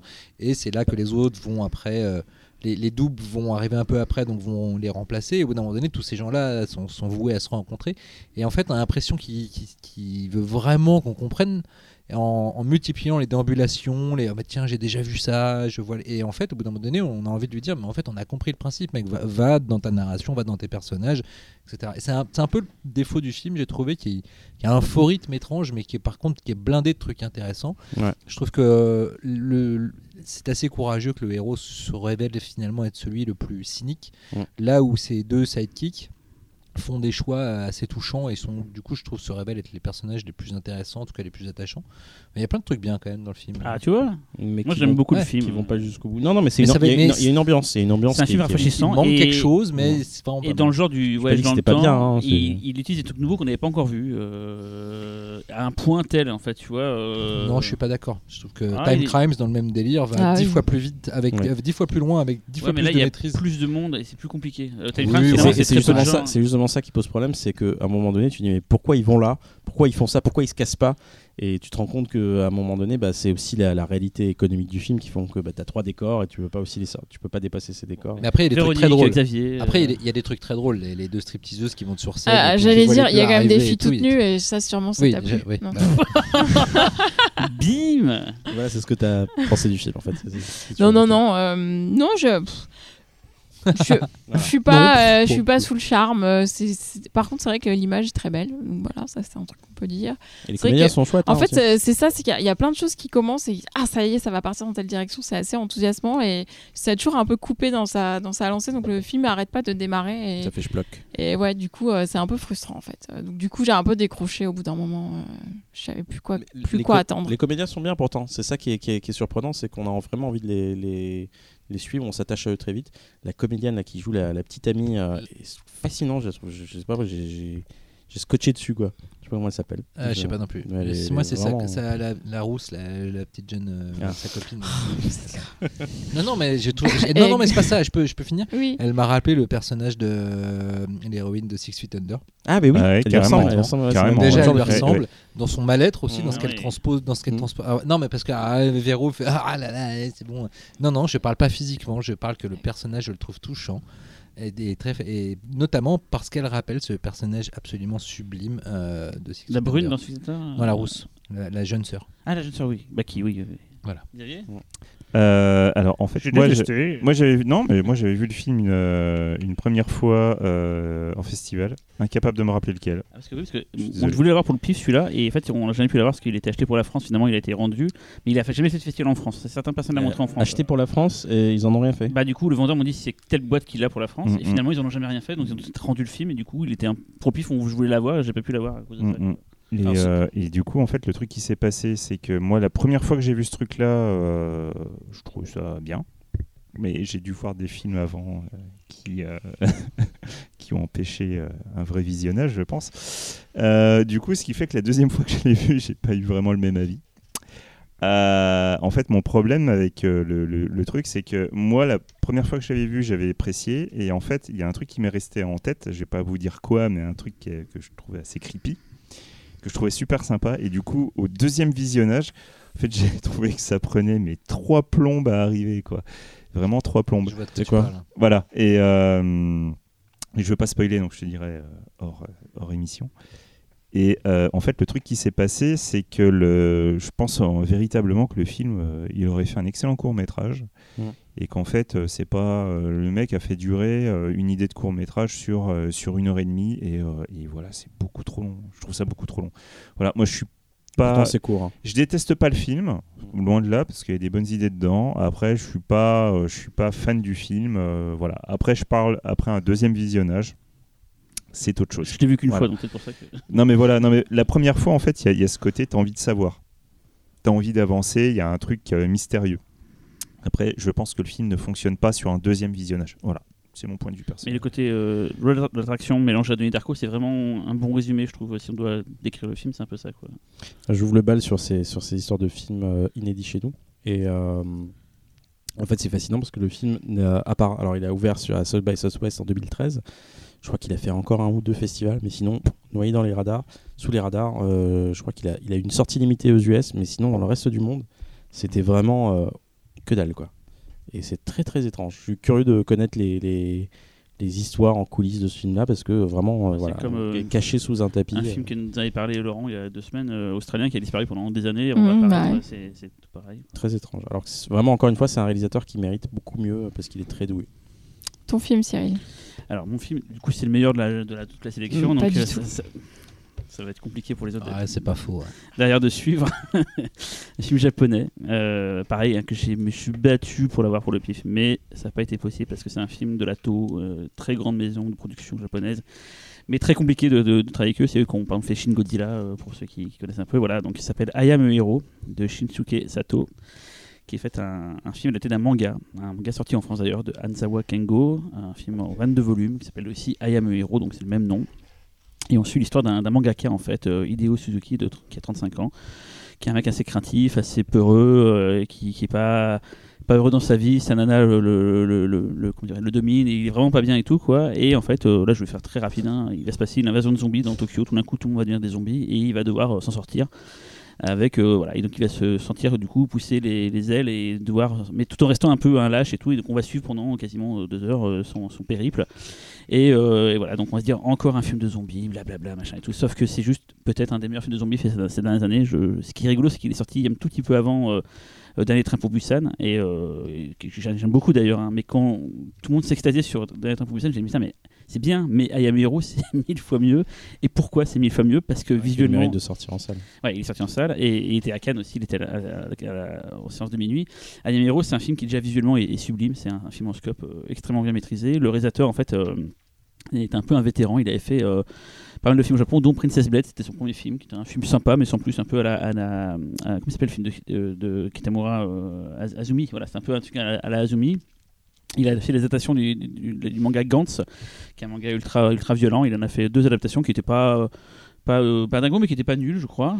C'est pas mal, ouais. C'est pas mal, ouais. J'ai, Si j'ai- vous aimez Gantz, regardez l'anime Gantz O sur Netflix. Ouais. C'est de la dégling... Déglingue. c'est du déglingage, mais de malade. Et donc euh, voilà, donc j'attendais pas grand chose de ce film-là. Je l'ai vu à CGS euh, dans une salle bien remplie et ça a été juste la folie dans la salle. Les gens euh, littéralement hurlaient. J'avais pas vu ça depuis The Raid. En fait, donc le film est très beau visuellement, se suit assez simplement, mais il va aller crescendo dans la, dans, la fois dans l'humour, mais aussi dans le, dans le, dans la violence, jusqu'à un final juste apocalyptique où pendant je sais pas peut-être une demi-heure, 45 minutes, on a peut-être un, un des films les plus gore qu'on a jamais eu depuis Branded en fait, avec beaucoup d'effets en plateau prosthétique et extrêmement inventif, euh, mélangeant des fois aussi de la synthèse et du gore pour justement faire des effets qu'on n'a jamais vus. C'est un film qui se petit à petit se découvre euh, au départ on, juste drôle avec plein d'effets de mise en scène des plans séquences assez dingos mais qui tout d'un coup des fois peut devenir assez contemplatif genre un passage dans la forêt qui est très euh, très lancinant et très beau et même une fin complètement moi j'étais ému à la fin du film. Il y a, il y a un côté sur ce- cet homme qui va se découvrir. Un truc important c'est qu'il a un fusil à pompe. Il a le Fusil permis de chasse. fusil de chasse il a un fusil de chasse et tout. Et tout le long du film il va se le trimballer et euh, ça fait une sorte un peu de comme si on avait un samouraï avec son sabre qui ne le dégainait jamais. Et en fait tout le long du film on attend ce fameux moment euh, avec ce fusil de chasse et tout quoi Ce qui est très drôle, c'est que, alors, faut savoir qu'au Japon, hein, posséder une arme à feu, c'est Oui, compliqué. c'est très compliqué, et euh, c'est un peu plus facilité quand on fait, de la, on fait pas de la compétition, mais en tout cas quand on en fait en sport, quand on en fait en salle. Et ce qui est très drôle, c'est son rapport à lui au, au, au flingue, c'est-à-dire que euh, c'est comme dans le manga d'ailleurs, c'est très un très bon manga. tireur Non, non, c'est pas ça. C'est Ouais. qu'en fait, malgré tout ce qui se passe, il veut continuellement respecter les consignes de sécurité liées à l'utilisation d'une arme au Japon. Et, euh, et c'est très drôle. En même temps, ça en dit beaucoup sur le personnage. Voilà. Et euh, donc super musique aussi. Euh, D'ailleurs c'est marrant, c'est que le compositeur est étranger. Il s'appelle Nima Fakara. Euh, il n'avait pas fait grand chose de, de notable av- avant, mais et après il a fait les, les BO de Detroit Become Human, euh, Human de le studio français Quantic Dream. Quantic Dream. Il a fait la BO d'un film indépendant américain qui s'appelle The Signal, qui est vachement bien, un film de SF. Pas le, le film à sketch, celui de SF. ouais, c'est très bien. ouais. c'est lui qui a fait la musique de ça. Très belle photo aussi. Et voilà, ça a été vraiment un- une surprise parce que je m'attendais à rien. Et la salle était, je vous dis, euh, c'est un film très galvanisant. Et mais, malheureusement, c'est ça que je, je suis content qu'on fasse cette émission. Inconnu, personne n'en parle jamais. Je sais que euh, Alexandre Bustio, je sais, je sais qu'il nous écoute, l'avait vu, j'en ai, ai dû en parler, il l'avait vu, il m'a dit, ah, t'avais raison, c'est mortel et tout. quoi. C'est vraiment, un, c'est vraiment un film euh, qui n'est pas connu, mais qui est vraiment ouf. Alors, je sais pas, est-ce que certains ici l'avaient déjà vu avant que je, cette émission? Oui. Vous avez par exemple, et Laurent. Ouais. D'autres l'ont découvert. euh, Parce que moi, j'adore le manga déjà. Bah, vas-y, Euh, voilà. Du coup, euh, du coup, dès que j'ai vu qu'il y avait le film et qu'il il, il a été humainement possible de voir, je l'ai vu. Et alors, ce qui est marrant d'ailleurs, ta, ta comparaison, enfin, comme tu parlais de Dernier Train pour Busan, je trouve que les zombies de Dernier Train pour Busan sont extrêmement influencés par les zombies du manga. Euh, en fait, on retrouve vraiment ce côté euh, très veineux et aussi complètement désarticulé des corps et tout. Moi, je trouve que les, les- les deux premiers tomes du manga, surtout le premier, sont ultra flippants parce que certes, tu apprends à découvrir un personnage un peu débonnaire, un peu, mais en même temps, les zombies, leur- la mise en scène des zombies dans le manga, elle est tellement dégueulasse. Bah, la rencontre de lui et sa nana Voilà, ouais, dans ouais. le film est assez. euh, c'est drôle, mais c'est très. Voilà, ouais, euh, ouais. Et, euh, et, et donc le, le manga a plein de qualités. Euh, L'avantage du film, c'est que il se dilue un peu moins dans la narration que le manga, qui parfois prend un peu trop son temps et, euh, revisite des figures obligées du film de zombies, genre le supermarché et tout ça, qui font que bon, on a l'impression un peu d'être un tas inconnu. Comme le film condense un peu tout ça, ça speed. Euh, le réal, euh, c'est un mec qui a une putain d'expérience, ça sent, et il a fait dernièrement euh, d'autres Ouais, adaptations. il a fait de. Bleach, qui est sorti uniquement sur. Bleach, qui est pas génial, sur d'ailleurs, Mais il a fait. Inuyashiki, qui est. Inuyashiki, qui est vachement bien. Avec un petit vieux qui devient une sorte Ouais. de super-héros mecha dans, dans Tokyo, qui est un film même auteur de Gantz en fait. Et lui, il est, il, il est très, extrêmement à l'aise avec les effets spéciaux, mais c'est pas seulement un faiseur, et c'est un mec qui a des petits coups de génie comme ça en, en matière de mise en scène. Et, euh, et euh, I Am Hero, c'est un plaisir. Il y a à des plans séquences de fou dans Yam Hero. Franchement, c'est, ça fait penser des fois un peu au début de Dawn of the Dead version euh, Zack Snyder. Ouais, Il y a un côté vrai, ouais. euh, ultra ludique, ultra jouissif. euh, Xavier, je sais pas si t'as aimé ou pas. moi, je suis comme Laurent en fait. J'aime beaucoup le manga. Euh, D'ailleurs, grâce euh, au podcast, je me suis rappelé que je n'ai toujours pas vu la fin du manga, donc euh, faut vraiment J'allais poser la question, on en est où avec le manga faut- faut- 22 non, tomes, il est fini, il est 22 fini, tomes, c'est est fini. ouais. En France aussi Euh, tout a été édité et, euh, et du coup il faut vraiment que je lise la fin. Euh, le manga euh, c'est sûrement ce qu'il y a de mieux. alors Peut-être que certains vont me détester, mais je, franchement je pense que c'est ce qu'il y a de mieux en, en termes de zombies euh, en manga. Euh, c'est vraiment super. Euh, je suis désolé, mais ça met une patate à Walking Dead. euh, Ouais, ça clair. fait euh, Walking Dead, je suis désolé, ça fait des années que c'est mort et l'auteur veut juste pas l'admettre, mais bon, c'est pas grave. Le film en lui-même, moi ce que j'aime bien, c'est son côté kinétique très puissant. C'est c'est un- une enfilade de plusieurs, de plusieurs volumes, les uns derrière les autres. Ça donne, ça donne vraiment un côté frénétique à la chose pour arriver à un, un Ce monument final, euh, un final qui est quand même ultra bourrin, mais vraiment ultra bourrin. Il y a plein de trucs qui font vraiment super plaisir. Il y a un zombie euh, particulièrement, je ne vous Ah dis oui. pas lequel, que je trouve, mais c'est une idée mais tellement mortelle parce que Une sorte de tu running le vois, gag, tu le vois, euh, c'est un running gag. Le truc, tu le vois venir. Ok, il va venir, mais même il arrive à aller au-delà du truc. Voilà, c'est euh, du coup, je trouve ça assez mortel. Après, parce qu'il faut bien mettre- Xavier. après, non, non, non, non, non. Après, il faut mettre un bémol. C'est juste le truc qui fait que pour moi, ce n'est pas l'un des plus grands films d'horreur. Voilà. Ces dernières années, j'ai dit. hein. Oui, oui, oui. C'est que le, le, le, le- la frénésie du truc, je pense qu'elle peut freiner le- Ah, c'est pas full chi, oui. l'intérêt euh, l'intérêt des gens. Si moi moi je connais le manga, Laurent connaît le manga, je pense qu'on est quand même dans un dans, dans, dans, dans un certain terrain inconnu qui fait que le film passe peut-être un peu mieux. Je pense que quelqu'un qui est totalement vierge du manga, Moi, je l'avais pas lu ça le manga. va hein. ça va peut-être être un peu too much quoi. Alors Voilà. Xavier fait comme s'il devinait ça, mais en fait c'est parce que je le lui ai dit. Non, mais en fait on a eu cette conversation donc je l'amène très, Putain, ce rire, vers Véro. ce rire. Encore une fois.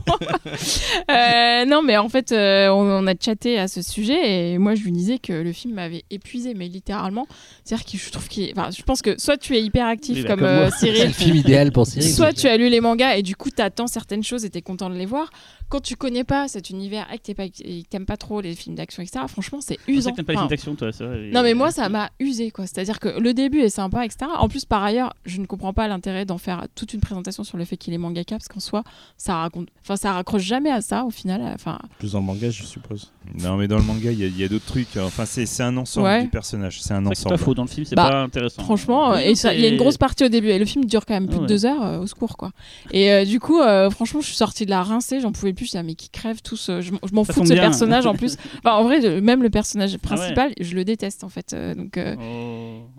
sur le moment j'étais moins sévère et plus j'y repense plus je me dis euh, ça m'a ça m'a gavé. Pour moi, c'est un chef-d'œuvre. Non, parce que c'est un, Hein c'est un il va chef-d'œuvre. pleurer, c'est malin. C'est un chef-d'œuvre Bah, absolu. pleure pas. Claquage de beignet, je l'ai pas dit, mais Par rapport à One. Cut. J'ai pas vu One Cut.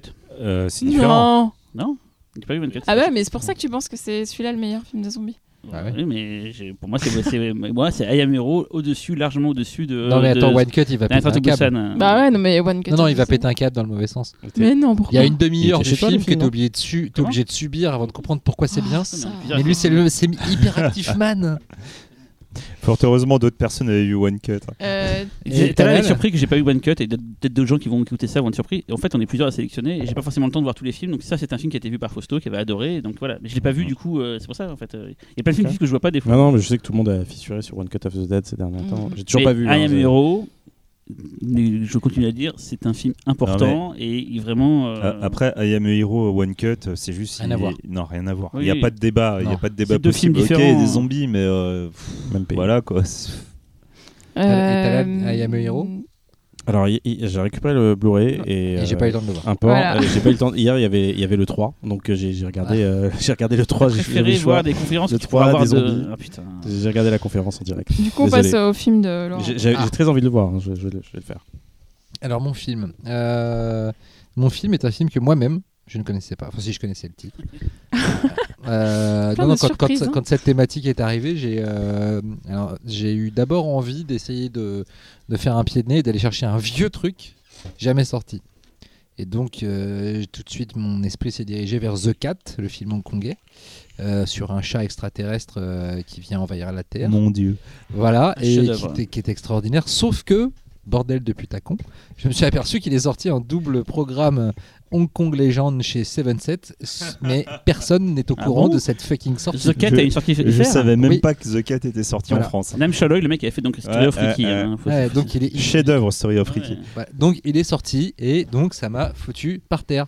Donc euh, je me suis un petit peu, j'ai un peu réfléchi à tout ce qui, tout, tout ces, cette myriade d'inédits euh, qui existent euh, et qui ne sortent jamais, même, même en VOD, qui un jour on verra certainement débarquer au détour de, voilà. Et euh, je me suis rappelé d'un film euh, sur lequel euh, j'avais entendu pas forcément énormément de bien, mais que je trouvais très intrigant, qui s'appelle Pie Wacket.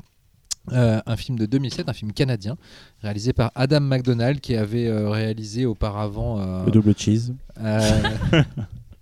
Backcountry, qui était un film avec un ours euh, ou un grizzly euh, assez agressif dans la forêt. Bref, Produit par euh, Weibo, je crois, il me semble. Ah bon? Ouais. Ouh là là. Ouais. Et bref, euh, un Pie- monsieur qui vient de la télé. Il, oui, a- il tout fait à fait. beaucoup, Il y a beaucoup, d'épisodes de série télé. Et, euh, et du coup, euh, Pie Wacket, c'est un peu un- c'est petit euh, sleeper, comme on appelle ça, c'est-à-dire ces films qui payent pas de mine, euh, qui ont un tout petit budget et, euh, Qui et- défonce leur mère. et qui. Alors, c'est marrant parce que finalement, j'ai l'impression que tu es encore plus enthousiaste que moi sur le film. Ah, j'ai adoré. Je, alors, de quoi ça parle? C'est l'histoire de, de Léa, une, une jeune fille euh, un peu métalleuse sur les bords, euh, qui euh, fréquente, enfin, à son lycée, qui a ses potes métalleux, etc. Voilà. Et elle, a- elle a perdu son, son papa et elle vit avec sa mère qui est extrêmement déprimée, forcément, depuis que, depuis que le, le papa est mort. Et, et elle- les, les deux ne communiquent plus vraiment. Et un jour, euh, la mère euh, décide, pour essayer de sortir de, cette crise qu'elle n'arrive pas à affronter, c'est elle décide de déménager. Euh, ce que euh, Léa ne, vit pas très bien parce qu'elle elle n'a pas envie d'être déracinée de, ses amis, etc. Euh, euh, et donc elle est forcée en fait par sa mère de, déménager. Ce qui fait que maintenant elle est beaucoup plus loin de son lycée, va quand même pouvoir y aller, mais c'est assez compliqué. Bref. Et puis d'autres euh, disputes avec sa mère, dont une assez, où sa mère a des mots très cruels, font qu'à un moment donné elle pète un câble et, euh, comme elle est un petit peu férue d'occultisme et de magie noire, mais comme ça en passant, euh, c'est une espèce de hobby un petit peu de, nana un peu paumée, quoi. Elle, décide d'invoquer un démon pour tuer sa mère sous le, sous le coup de la colère. Et, euh, et c'est là qu'en fait le film trouve à la fois, je trouve, sa plus grande originalité et on peut dire sa faiblesse, c'est-à-dire que euh, le, le rituel arrive et à partir de là, on va douter pendant 30 bonnes minutes au moins. Est-ce que ce rituel a fonctionné? Est-ce qu'on va passer dans le fantastique? Est-ce qu'on ne va jamais y passer? Donc le film a euh, à la fois, je pense, par économie de moyens, assez euh, intelligente au final d'ailleurs, euh, puisque c'est vraiment un tout petit budget, et, à la fois aussi par une très bonne idée cinématographique, va, va pas arrêter de va continuellement délayer cette éventuelle arrivée de démons. Ce qui est à la fois, je trouve, la puissance du film et aussi sa faiblesse, c'est qu'au bout d'un moment, on a envie de dire est-ce que tu peux m'expliquer ce qui va se passer? Mais en même temps, je trouve que quand du coup le film déroule euh, vraiment son, son, dernier tiers, euh, on a un payoff émotionnel qui est assez énorme. je trouve que la fin du film est d'une puissance euh, sans en rajouter des caisses. C'est vraiment, je trouve, ça frappe à l'estomac, ça frappe un cœur, c'est d'une tristesse euh, insondable. Euh, et les, il y a une économie de moyens fantastique et horrifique, assez géniale, avec des, des très peu de choses, euh, un choix de, de, de caméra, de, choisir de ne pas montrer frontalement, etc. Il y, a, une espèce de suggestion qui arrive. Les comédiennes, les deux comédiennes sont excellentes. Donc il y a euh, la, jeune fille euh, qui s'appelle Nicole Munoz et sa, mère est jouée par Laurie Holden qu'on connaît de Walking, Dead. Walking Dead et aussi de, Drag the Cross Concrete. Elle joue la, elle joue la, femme de, Mel Gibson dans le, dernier film de Craig Zeller. Elle joue dans Silent Hill, voilà, qui est une actrice qui a vraiment une présence physique assez incroyable qui est capable de, passer de, la gentillesse et de la bonté à quelque chose d'extrêmement ambigu et d'extrêmement euh, flippant. Euh, et elle en joue très bien dans, ce film. C'est-à-dire qu'on, pour le coup, en fait, c'est plus que le jeu de la gamine qui joue très bien et qui, a vraiment beaucoup de, de, tristesse dans les yeux. On arrive beaucoup à se référer au jeu de la mère qui, pour le coup, on peut la détester pendant la première moitié du film, et puis après, quand, elle se rend compte qu'elle était trop dure avec sa fille, on adhère complètement, parce que Laurie Holden a vraiment ce pouvoir de réussir, à, je trouve, à jouer sur plusieurs registres. Et euh, voilà, donc euh, c'est euh, le film n'est jamais sorti en France. Il y a un Blu-ray, un DVD qui existe, donc si vous avez envie de le voir, il n'y a aucun problème, c'est faisable. Mais en France, en tout cas, officiellement, il n'est jamais sorti. c'est ce genre de petite gemme indépendante, je trouve, qui, qui, vaut le coup d'être vu, parce que ça nous fait comprendre que malgré si on doit se contenter de ce qui arrive sur nos écrans, on voit soit les gros trucs, soit les trucs un peu faciles qui ont été achetés sur euh, le réflexe d'un pitch euh, ultra commercial, etc. Et on n'a pas toujours conscience que euh, le marché mondial quand même recèle de ce petit film assez inventif qui réussissent à contourner leurs limitations de budget pour raconter vraiment une histoire, réussir à être touchant tout en étant flippant, etc. Donc voilà, Pay c'est plutôt pas mal. Je sais pas ce que vous en avez pensé. bah, c'est marrant, avant l'émission, je te disais, ah, ça m'a fait penser à toute proportion gardée à, The Witch ou, Hérédité. Parce que finalement, on est un peu dans ce terrain-là, en fait. Euh, et, mais vraiment, hein, mm. sur, que ce soit thématiquement, euh, famille, euh, sorcellerie. Sauf que c'est pas aussi, on va dire, elevated, c'est-à-dire que ça se prend moins la tête. Voilà. Tout en restant quand même très, très intimiste, très touchant. Et c'est ça qu'en fait qui m'a qui m'a parlé. Déjà je m'attendais, je savais pas du tout à quoi m'attendre. Je me disais ça va peut-être être une bouse. Et du coup j'étais complètement cueilli dès le départ parce que dès le premier dès le premier plan en fait on sait qu'on va voir un film d'un réalisateur en fait. Et euh, c'est super bien foutu en fait. Et c'est ça qui est, qui est, qui est cool, c'est que tu as à la fois cette, ce, lien émotionnel qui se crée avec le spectateur, et donc grâce à ce personnage principal de jeune fille et de sa mère, ces personnages, et, euh, et cette mise en scène qui est, euh, qui est mais très très juste en fait, très millimétré, très bien pensé et jusqu'à jusqu'à ces scènes fantastiques. Et finalement, ce, truc qu'on attend en fait euh, et qui met du temps à arriver euh, ne m'a pas si dérangé que ça, même si j'avais envie euh, d'y arriver, parce que parce qu'il y a une justesse et ça permet justement de développer ce lien entre ces deux personnages. En tout cas, je sais pas, c'est son deuxième film, c'est ça? Oui, tout à fait. C'est le, le, premier film idéal euh, pour mm. tout réalisateur. Euh, c'est vraiment une justesse et une maîtrise euh, incroyable. Et le fantastique fait vraiment flipper. C'est-à-dire quand ça décolle, putain, c'est cool quoi. Hein, vraiment, c'est leçon de cinéma de comment montrer du fantastique et faire et faire chier dans son froc le, spectateur. moi j'aime bien j'aime bien l'ambiance. Après j'ai trouvé qu'il y avait un truc dans le rythme qui le rend un peu difficile à suivre, c'est-à-dire que ça alterne des scènes de dialogue un peu du quotidien, etc., que je trouve bof bof, avec des scènes euh, angoissantes ou d'ambiance. Ah, c'est ce que je c'est ce que je disais en fait, c'est ce côté. Euh, quand est-ce que le fantastique débarque et est-ce qu'il va même débarquer Ce qui fait qu'il y a une scène où tu crois que le fantastique débarque, mais c'est peut-être dans la tête des personnages. Du coup, on revient dans le quotidien. C'est vrai, que c'est peu déstabilisant. C'est le truc casse-gueule du film auquel on adhère ou on n'adhère pas. En même temps, ça fait partie du projet. En même temps, on peut très bien dire ouais, bon, ben, Mais après, j'aime bien le côté teen movie entre guillemets euh, dark mm. euh, parce que pour, la gothique que je suis, n'est-ce pas, euh, c'est très agréable. Et le côté canadien, enfin, mm. juste par l'effet que c'est des décors qu'on a moins l'habitude de voir. je trouve ça vraiment des paysans quand même. D'ailleurs, j'étais curieux d'avoir particulièrement ton avis parce que moi, n'étant pas un métalleux, euh, j'avais moi non plus. Non mais t'as là les plus que moi. je veux dire c'est que c'est une culture dans laquelle vous baignez plus et j'ai trouvé que le au début, je me suis dit que le personnage était très casse-gueule, métal, égal, magie noire. Enfin, tu vois, j'avais j'avais peur que ça parte dans mais finalement, je trouve que ça arrive à éviter le côté un peu trop cliché. Euh. Oui, parce qu'on explique aussi pourquoi elle en est. Oui, voilà. on, ouais, ouais on raconte rapidement son Ouais, elle est sous influence d'un gars qui écrit des bouquins. Euh, enfin, et puis, elle, elle, a une vie de merde surtout. Et puis du coup, forcément, un peu paumée, elle va. Puis d'ailleurs, un de ses potes euh, le fait, euh, tu vois, sans trop y croire, juste pour mm. baiser des meufs, tu vois. donc au final. Les autres Xavier, Xavier, est totalement éteint, je pense que. C'est le film qui te fait cet effet la fatigue. Oui. D'accord, ok. Non, mais je suis désolé, moi je. C'est pas grave, je vais m'occuper de ton film après, mec. je me doute. C'est quoi euh, Non, mais je... rien à dire. Juste, j'ai pas adhéré au film du tout. Voilà, c'est à côté. Totalement, mais, mais vraiment totalement. Il y a des trucs qui sont bien dans l'absolu sur le papier, il y a des trucs, je te dirais, oui, il y a des bonnes idées et tout, machin. Euh, Laurie Holden, elle est top, mais comme d'hab, en même temps, je te dirais juste, pas. Voilà, c'est pas un film pour moi. Hmm. Voilà, juste, pas pour moi. Pas pour moi. T'aimes pas les jeunes non. je, veux dire, je suis entre les deux. C'est que, euh, au final, je ne vais pas plus accrocher que ça au film, mais si tous les films qu'on voyait pour le pif faut être aussi bien écrits, des personnages aussi bien euh, campés avec des émotions. Enfin, j'ai trouvé ça tellement juste, la relation entre la mère et la fille. Il y a plein de trucs qui m'ont touché. Je me suis dit, c'est limite euh, con au final, ce soit pas aussi bien que ce que ça, allait amener. Euh, voilà, mais si beaucoup de gens. Pouvaient... Parce qu'en fait, c'est un film qui coûtait pas grand chose, mais juste voilà, faites des bons personnages qui soient crédibles, avec des relations entre elles. Et ça, c'est, j'ai trouvé ça vraiment très très beau. C'est un très beau film, mais malheureusement, le côté fantastique m'a pas plus plu, même s'il y a une scène à la fin un peu avec la mère dans le lit et tout qui m'a vraiment saisi quand même. mais voilà, c'est. c'est voilà, prenez des à la graine, les, apprentis réalisateurs, juste regardez ce film-là, vous voyez qu'avec juste.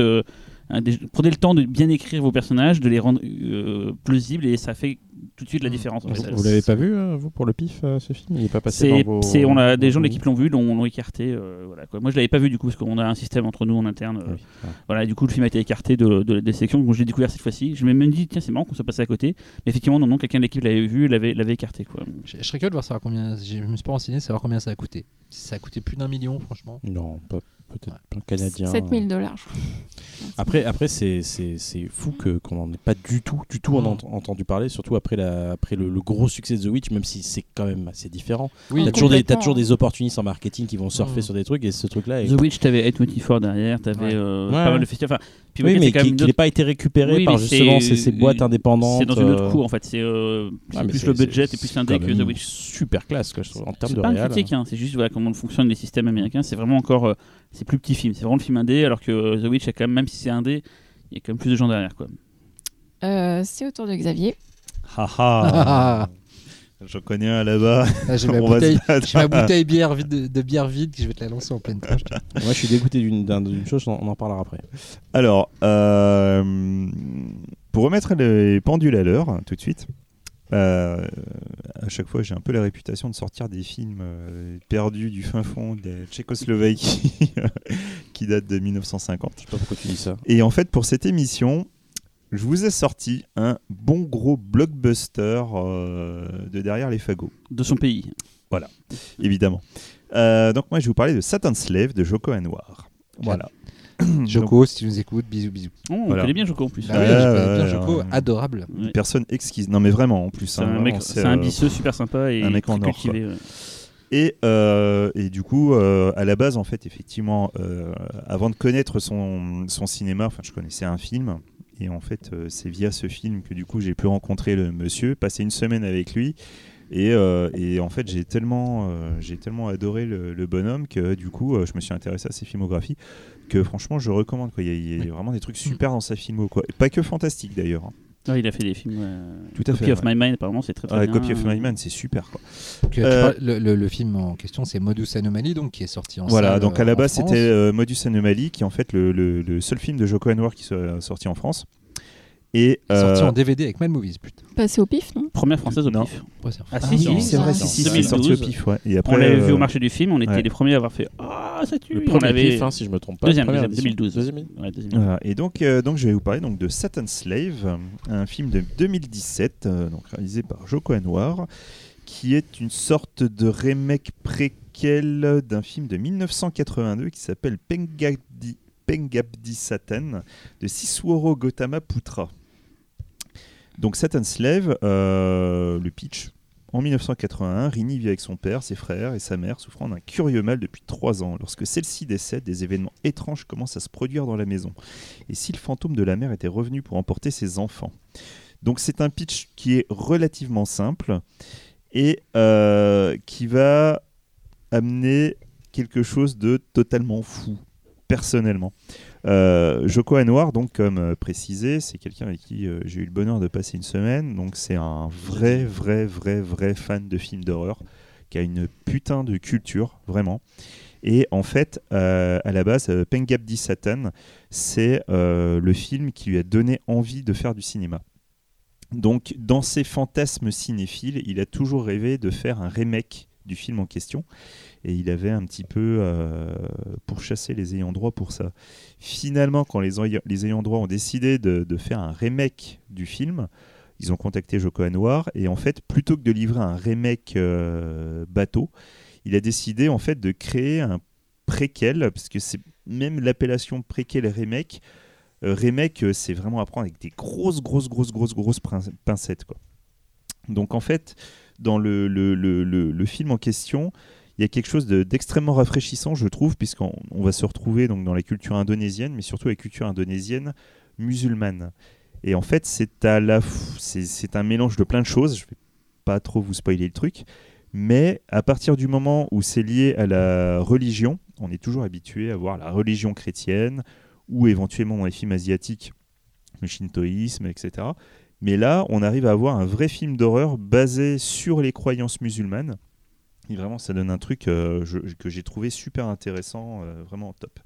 Donc, je vais déjà vous parler un petit peu du préquel, de, pas du préquel, de l'original, donc Pengabdi Satan de 82. Donc, en fait, à la base, ça, c'est un, film qui avait euh, pas forcément cartonné tout de suite au cinéma. C'est un film qui peut, euh, dans son ambiance, un petit peu rappeler Fantasme de Don Coscarelli. Et en fait, euh, ce qui a amené ce côté culte plus tard, c'est que le film est très rapidement devenu invisible. Et en fait, c'est euh, le, seul moyen de voir le film, c'était via une VHS japonaise. Et en fait, au bout d'un moment, le film est sorti en DVD aux États-Unis. Et c'est là que, du coup, il y a une sorte de culte qui s'est créé autour du film. moi, personnellement, je ne suis pas fan du premier Pengabdi Satan, que je trouve un petit peu trop long, un petit peu chiant. Voilà, c'est pas, euh, c'est pas vraiment le truc que j'adore euh, absolument. Quand Joko Noir a sorti Modus Anomaly, on a pu voir donc que c'est un, réalisateur qui, à la fois, s'y connaît dans le registre de l'horreur. Il avait déjà réalisé d'autres films d'horreur, dont The Forbidden Door, et, mais surtout, c'est aussi un technicien euh, hors pair. Et autant Modus Anomaly, on peut ne pas aimer le film pour son côté malin, le fait est que techniquement parlant, il y a des trucs de ouf, mais je vous jure de ouf. Il y a des plans. Franchement, quand le, de fin, voilà, euh, quand le mec il nous a expliqué à Gérard May comment il avait fait certains plans, on le croyait pas, tellement c'était con. Je vous jure, c'est un truc de malade. Donc du coup, bref, au fur et à mesure des années, il a, il a, il a réussi à se créer une image et une filmographie un petit peu d'exception. Euh, quasiment tous ses films sont des gros succès. Et surtout, c'est un monsieur qui a l'habitude de beaucoup, euh, enfin, d'être très présent sur les réseaux sociaux. Et du coup, il a vraiment une image publique euh, extrêmement positive. Donc en fait, tout ça petit à petit, plus sa passion du cinéma, l'a amené donc sur le remake de Pengabdi Satan, donc avec des moyens, parce que comme il s'agit d'un préquel, il voulait absolument que ça se situe un an avant le premier Pengabdi Satan donc avec toute une esthétique à recréer et qui en fait un, du coup un énorme budget. Du coup, ce mélange de filmographie d'exception, ce mélange d'images publiques extrêmement positives, plus d'avoir un film qui est quand même top, a réussi à exploser le box-office indonésien. À l'équivalent des Césars indonésiens, le truc avait l'équivalent de 13 nominations. Il en a, il en a raflé 7. Le truc est sorti dans 42 pays dans le monde, pas en France. Il est quand même sorti en Allemagne, aux États-Unis, au Japon. Il a quand même été numéro 1 à Hong Kong.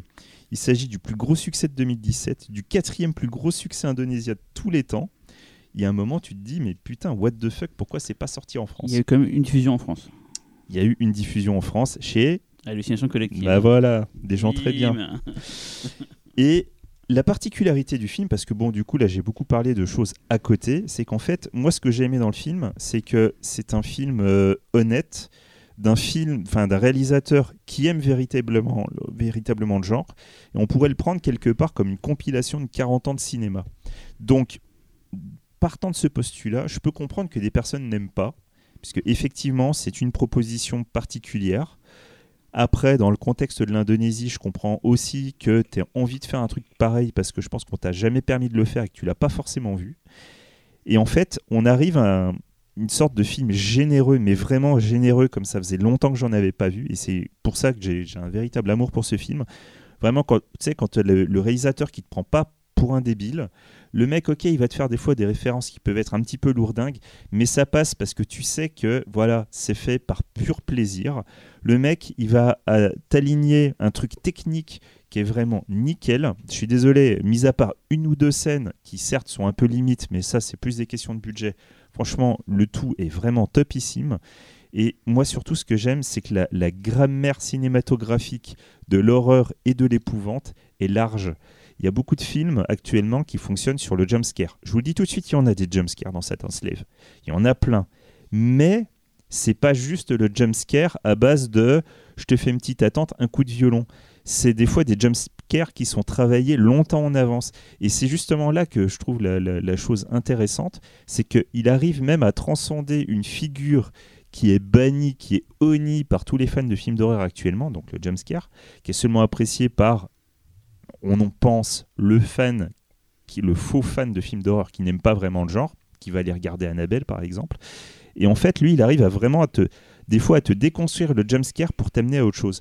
Et en même temps, je suis désolé, certes, il y a des jumpscares, mais pour moi, il y a des jumpscares qui sont équivalents à celui de l'Exorciste 3, qui avait une véritable construction. C'est mon point de vue. Après, l'interprétation, elle est top. L'actrice principale, on a pu la voir dans euh, Copy of My Mind. C'est une actrice qui est toujours super. Euh, la musique est top. La musique est vraiment top. Je suis, euh, franchement, en film indonésien, j'en ai vu quand même plusieurs. J'ai vraiment adoré la musique. Il y a vraiment quelque chose, tu pourrais le sortir du contexte indonésien et te dire, voilà, quoi, c'est un truc que tu aurais pu balancer sur un film américain ou autre. Le truc a une vraie patine. Voilà, pour moi, c'est un film qui résume vraiment l'amour d'un genre. Voilà. Donc, euh, je suis très déçu que le truc ne soit pas sorti en France après. Voilà, le film asiatique en France. Laurent, on va dire du mal du film après ça. Tu Allez, vas-y. Hein, vas-y, vas-y, va. Ah. Après ce cri d'amour là. J'adore euh, Modus Anomaly. Euh, J'avais beaucoup aimé son précédent, Forbidden, Door. Forbidden Door, c'est bien ça. Vraiment bien. Donc j'étais au fucking taquet, ça fait super longtemps que je voulais voir Satan Slave et du coup je me suis dit bah, c'est la super bonne occasion. Et euh, j'ai été déçu sa maman, mais d'une force. Je retrouve pas Joko Anwar dans le film personnellement. Je retrouve pas son énergie. J'ai l'impression de voir, euh, comme tu dis, une compilation. Euh, le mec qui s'est fait plaisir voir une compilation, mais une, compilation de, scènes de flip. Il y a des bonnes idées de mise en scène, ça je ne dis pas le contraire, mais je trouve ça d'une chiantitude au niveau du rythme je me suis emmerdé et, au fur et à mesure que le film avancé, je me disais mais c'est Joko Anwar qui a fait ça, putain je retrouve pas l'énergie du gars, quoi. Et, euh, et, non, j'ai été mais vraiment extrêmement déçu. Euh, tu vois, pour tout dire, je préfère mes, mes Devil euh, Take You de Timo Giacinto, tu vois. Ah, t'es vache. Où, ah, qui, vache. Qui, est certes un film maladroit, mais, mais qui t'en met plein la gueule en matière d'horreur. Qui est aussi indonésien. Qui est, aussi indonésien et qui est, qui est, disponible sur Netflix. Et qui a une compile aussi. Qui est, mais, en fait, c'est les, deux films se ressemblent beaucoup. C'est deux compilations euh, de, de, de, de, clichés horrifiques. Sauf qu'il y en a un qui est plutôt du côté euh, Sam Raimi. Et puis l'autre qui est plutôt du côté. Euh, oui, mais le Timo, il est plus route, c'est-à-dire il est plus fait avec des bouts de ficelle, plus un côté euh, yourself, alors que le film de Joko a un bah, côté plus carré. Ouais, mais, finalement, je trouve que dans l'énergie brute de Medieval TQ, j'ai plus de. C'est deux, écoles. Hein. J'ai plus de. Pourtant, j'adore le fantastique posé. Hein. Je suis pas en train de te dire mhm. que c'est chiant parce qu'il se passe rien. Le fantastique posé, j'adore ça. Mais là, le problème, c'est qu'en fait, le... je trouve que le film tarde tellement à nous attacher à ces personnages euh, que euh, qu'au bout d'un moment donné, en fait, juste, il, me paume, quoi. il me paume et il m'attache pas. Je, ok, il rentre dans la pièce, je sais qu'il va avoir peur parce qu'il y a la musique qui arrive, et puis oh là là, bah, si, si elle n'est pas dans le lit, elle est peut-être euh, devant la fenêtre, ah, bah, finalement elle est dans le lit, et, puis la scène suivante, c'est, l'inverse, elle n'est pas devant la fenêtre, elle est dans le lit. Et au bout d'un moment donné, j'ai ok, il y a une histoire, il y a des personnages, il y a un truc, au lieu que ce soit une espèce de compilation justement comme ça de, de, scènes malines en termes de mise en scène, mais juste pour moi, il n'y a, vraiment pas grand chose autour, et j'ai été très déçu. Moi, je suis parti de ceux qui aiment bien le film. Je pète pas un câble dessus, mais je trouve ça vraiment très intéressant. J'avais peur quand je l'ai montré justement à Lyon que ça ne marche pas parce qu'en fait la peur est pas la même dans tous les pays. C'est comme le rire Tout en fait, fait, oui, euh, oui, oui. et je sais qu'en Thaïlande par exemple ils flippent sur les têtes qui volent et machin et tout alors que nous ça nous fait rien mais là-bas eux, ça les, ça les rend fous. Donc je me suis dit j'espère que le- la, les- la peur telle qu'elle est montrée dans certaines scènes va marcher en- à Lyon. Je crois que ça a assez bien marché moi ce qui m'avait vraiment plu dans le film il y a, y a des défauts hein. je, suis- je suis aussi un peu comme dit Laurent mais j'ai dit hein, qu'il y avait des défauts. hein, ce qui y me plaît, a- c'est qu'il y a de l'inventivité des éléments, il y a des trucs que j'ai jamais vu ailleurs. En fait, il y a des, je sais plus trop, mais les effets, je me dis tiens, ah ça c'est pas mal. C'est des trucs des fois de plateau. Et ça c'est vachement bien. J'aurais jamais pensé qu'on puisse faire ça. Et je sais plus le truc en tête, mais ça m'avait marqué quand j'avais vu le film. Et je me dis tiens, c'est là où j'ai trouvé Joko, c'est qu'il y a de la l'inventivité dans dans la façon de vouloir Mm. raconter des choses qu'on a Ouais, déjà ouais, non, une fois. il y a de quoi. l'inventivité à Beyoncé. On dirait du James Wan neurasthénique. Mais moi, Voilà, en pour fait. moi, pour moi, en fait, en fait, moi, je pense que le, c'est une sorte de James Wan indonésien. Alors après, c'est, c'est un James Wan indonésien qui est pas encore, à- qui est pas encore arrivé au stade de James Wan, mais il a, il a, il a toutes les armes en main pour le faire. Le, le truc, c'est que là, là où le petit détail que je voudrais rajouter pour vraiment montrer à quel point le mec c'est un amoureux du genre et, euh, et que le mec c'est, il est vraiment pas con, il est vraiment malin et tout, c'est que la notion de, de remake vis-à-vis du premier Pengab Satan, c'est euh, quand, tu, quand tu as vu les, deux, c'est que le, le, le côté remake en fait vient clairement des impressions qui lui sont restées quand il était gamin qu'il a vu le film. Clairement, le mec, il a flippé quand il a vu le premier. Et en fait, il a gardé uniquement les éléments qui l'ont fait flipper dans le film. Et par exemple, l'asthme. L'asthme, en fait, dans le premier, a une toute petite, euh, toute petite importance, mais dans quelques scènes qui peuvent faire flipper un enfant. Et en fait, ça, clairement, ça l'a tellement fait flipper qu'il l'a rajouté et ça devient un, vrai, euh, une vraie technique pour faire peur dans son film. Il y a plein de petits détails de ci, de là.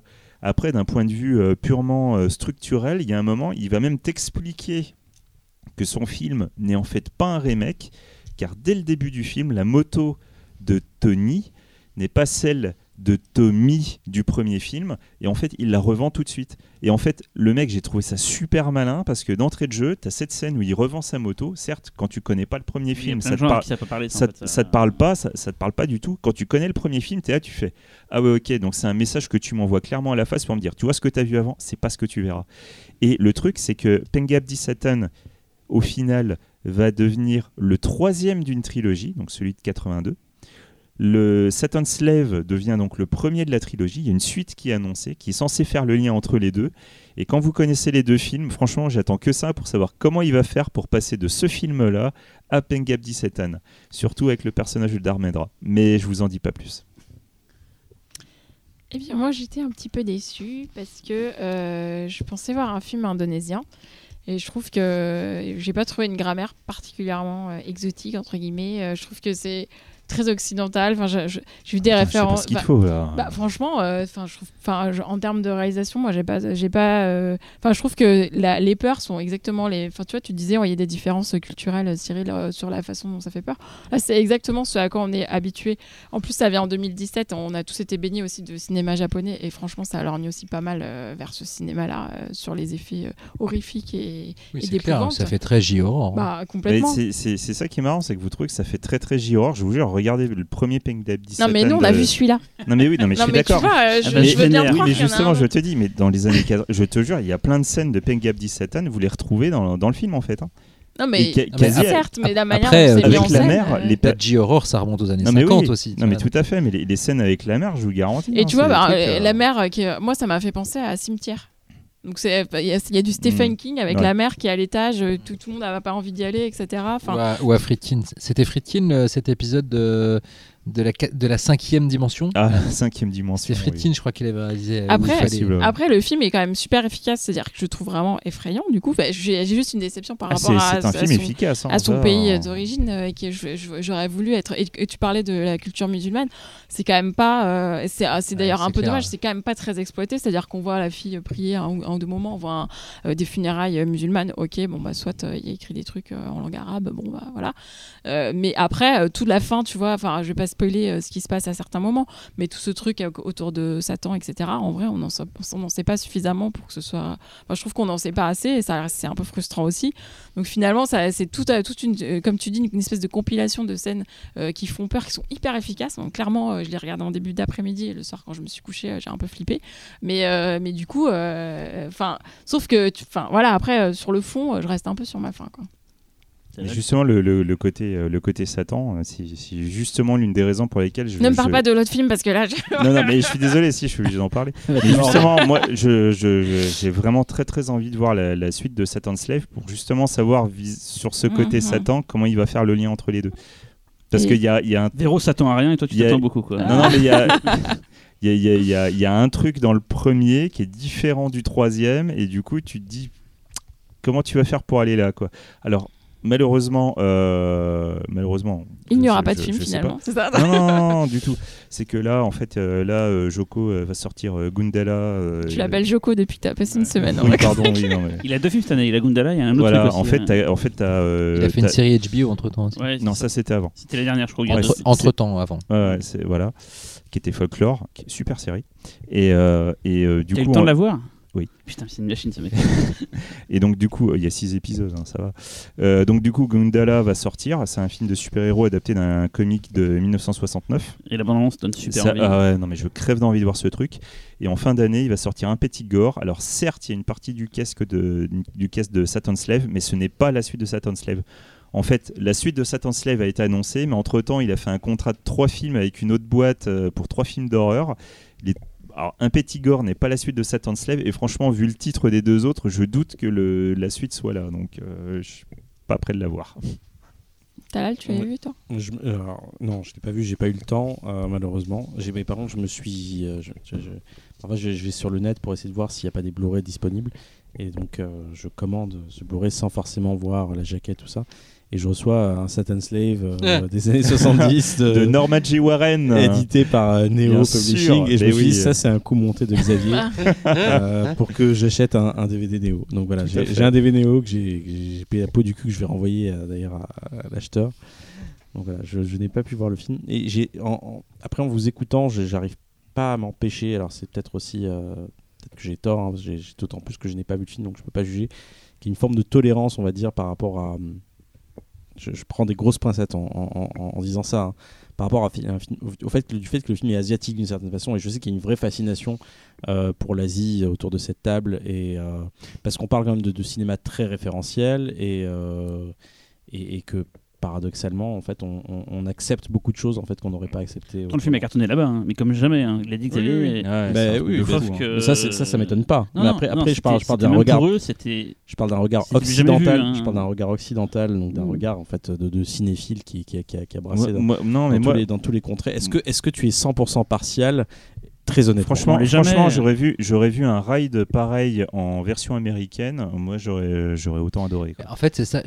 oui, c'est un ride. mais non, mais justement, hein, euh, je trouve c'est le ride le plus long de l'histoire du ride. c'est ça le problème. Non, mais vraiment, non, mais c'est marrant cette différenciation. Non, mais au-delà de ça, de, j'essaye pas de, de, de, descendre ta vision du film. C'est, je questionne notre différente, euh, nos différentes réceptions du film. Alors, moi, j'y ai vu un truc mais chiant comme la mort avec, avec des moments de brillance de mise en scène de temps à autre. Matt, Matt le premier, tu vas, tu vas comprendre ce que c'est le chien. Oh putain, c'est. Euh, ah, c'est bon, merci. C'est comme si tu parlais des, des deux tours et que tu n'avais pas vu la communauté de l'anneau. c'est ça. c'est pareil. Le dernier, euh, bon, on peut parler du meilleur film là Comment ça se passe C'était ah, Ayam Vero. Vas-y. Ayam Vero. Je vais m'occuper de ton film. Euh, on peut parler. Oh, je peux vous dire un truc? Welcome in the sphere of the retail. Oh. Alors, je vais parler de In Fabric, euh, écrit et réalisé par Peter Strickland. Euh, c'est un film qui date de 2018, qu'on a passé au PIF fin 2018, qui est passé aux hallucinations collectives. Première française, je crois. Euh, et qui a reçu le prix du jury d'ailleurs. Il va donc il sort en Angleterre, donc c'est un film anglais. Il sort en Angleterre le 28 juin, donc au moment où on parle, il serait sorti. Il va peut-être sortir en France. a priori, il a un distributeur, donc c'est une bonne nouvelle. Peut-être cet été, il est censé sortir en France. Je sais pas quand sort l'épisode, mais il sort le... là cet épisode est en ligne le 3 juillet. mais je pense que ça a peut-être été annoncé entre temps, donc ce sera pas vraiment. Mais bon, pas sûr qu'il soit dans beaucoup de salles, donc. On si, préciser que tu as choisi ton film avant que oui, tu on l'a su, on l'a su il y a quelques jours. Mais du coup, en même temps, on finit sur une note d'espoir. Peut-être que vous pourrez le voir en salle, celui-là. Vu, que les deux premiers films du réalisateur sont sortis en salle, ouais, mais alors, ça sur les deux premiers, les deux, deux avant, parce qu'il en a fait deux autres. Ouais, c'est son quatrième. Euh, cinquième. Deux avant. Non, c'est son quatrième. Euh, quatrième. Il en a fait deux avant. Euh, pourquoi, tu regardes, pourquoi tu regardes Xavier quand tu poses la question Non, non, t'avais Katerina Verna qui était avant. Ouais. Et il n'y en avait pas encore un autre encore avant Je crois pas. Je crois que Baban, c'est son deuxième. Non, mais par contre, Cyril. Kaléidoscope qui est pas. Non, non, c'est pas de lui. C'est pas de lui. Cyril. En fait, j'ai bossé le truc, donc tu peux me regarder si tu poses la question du combien unième film c'est. Je te regardais, Véronique. Ah ouais, c'est ça. Bra Vous ressemblez, vous êtes chaud, vous avez Alors. Euh, le pitch, euh, pour commencer, donc c'est Sheila qui est une femme euh, divorcée qui vit seule. Il vient de vérifier avec Aurélien, ce petit bâtard. je te jure, je te bute quoi. donc Sheila est une femme divorcée qui vit seule avec son fils et parfois la maîtresse dominatrice de son fils. et elle a un boulot plutôt monotone dans une banque et elle se décide enfin à passer par une agence matrimoniale pour trouver un nouveau compagnon. pour son premier rendez-vous, elle se rend dans le magasin de vêtements Clays et peur, animée par des vendeuses très étranges qui lui conseillent d'acheter cette belle robe rouge. Ce qu'elle ne sait pas, c'est que la boutique est le berceau de cérémonies occultes et que la fameuse robe est maudite. Il vaut mieux pas en dire plus sur une fabrique parce que une, euh, partie du plaisir euh, du film vient euh, par les surprises que réserve son scénario. Il y a d'autres trucs à dire? Donc c'est donc c'est donc le quatrième film de Strickland, produit par Ben Whitley. le trailer du film est sorti le 29 mai et il est très bien fait parce que il va vous montrer exactement l'ambiance du film euh, sans en envoyer plus sur l'intrigue parce que c'est vraiment contrairement à ce que dit Laurent, il faut vraiment pas en savoir plus.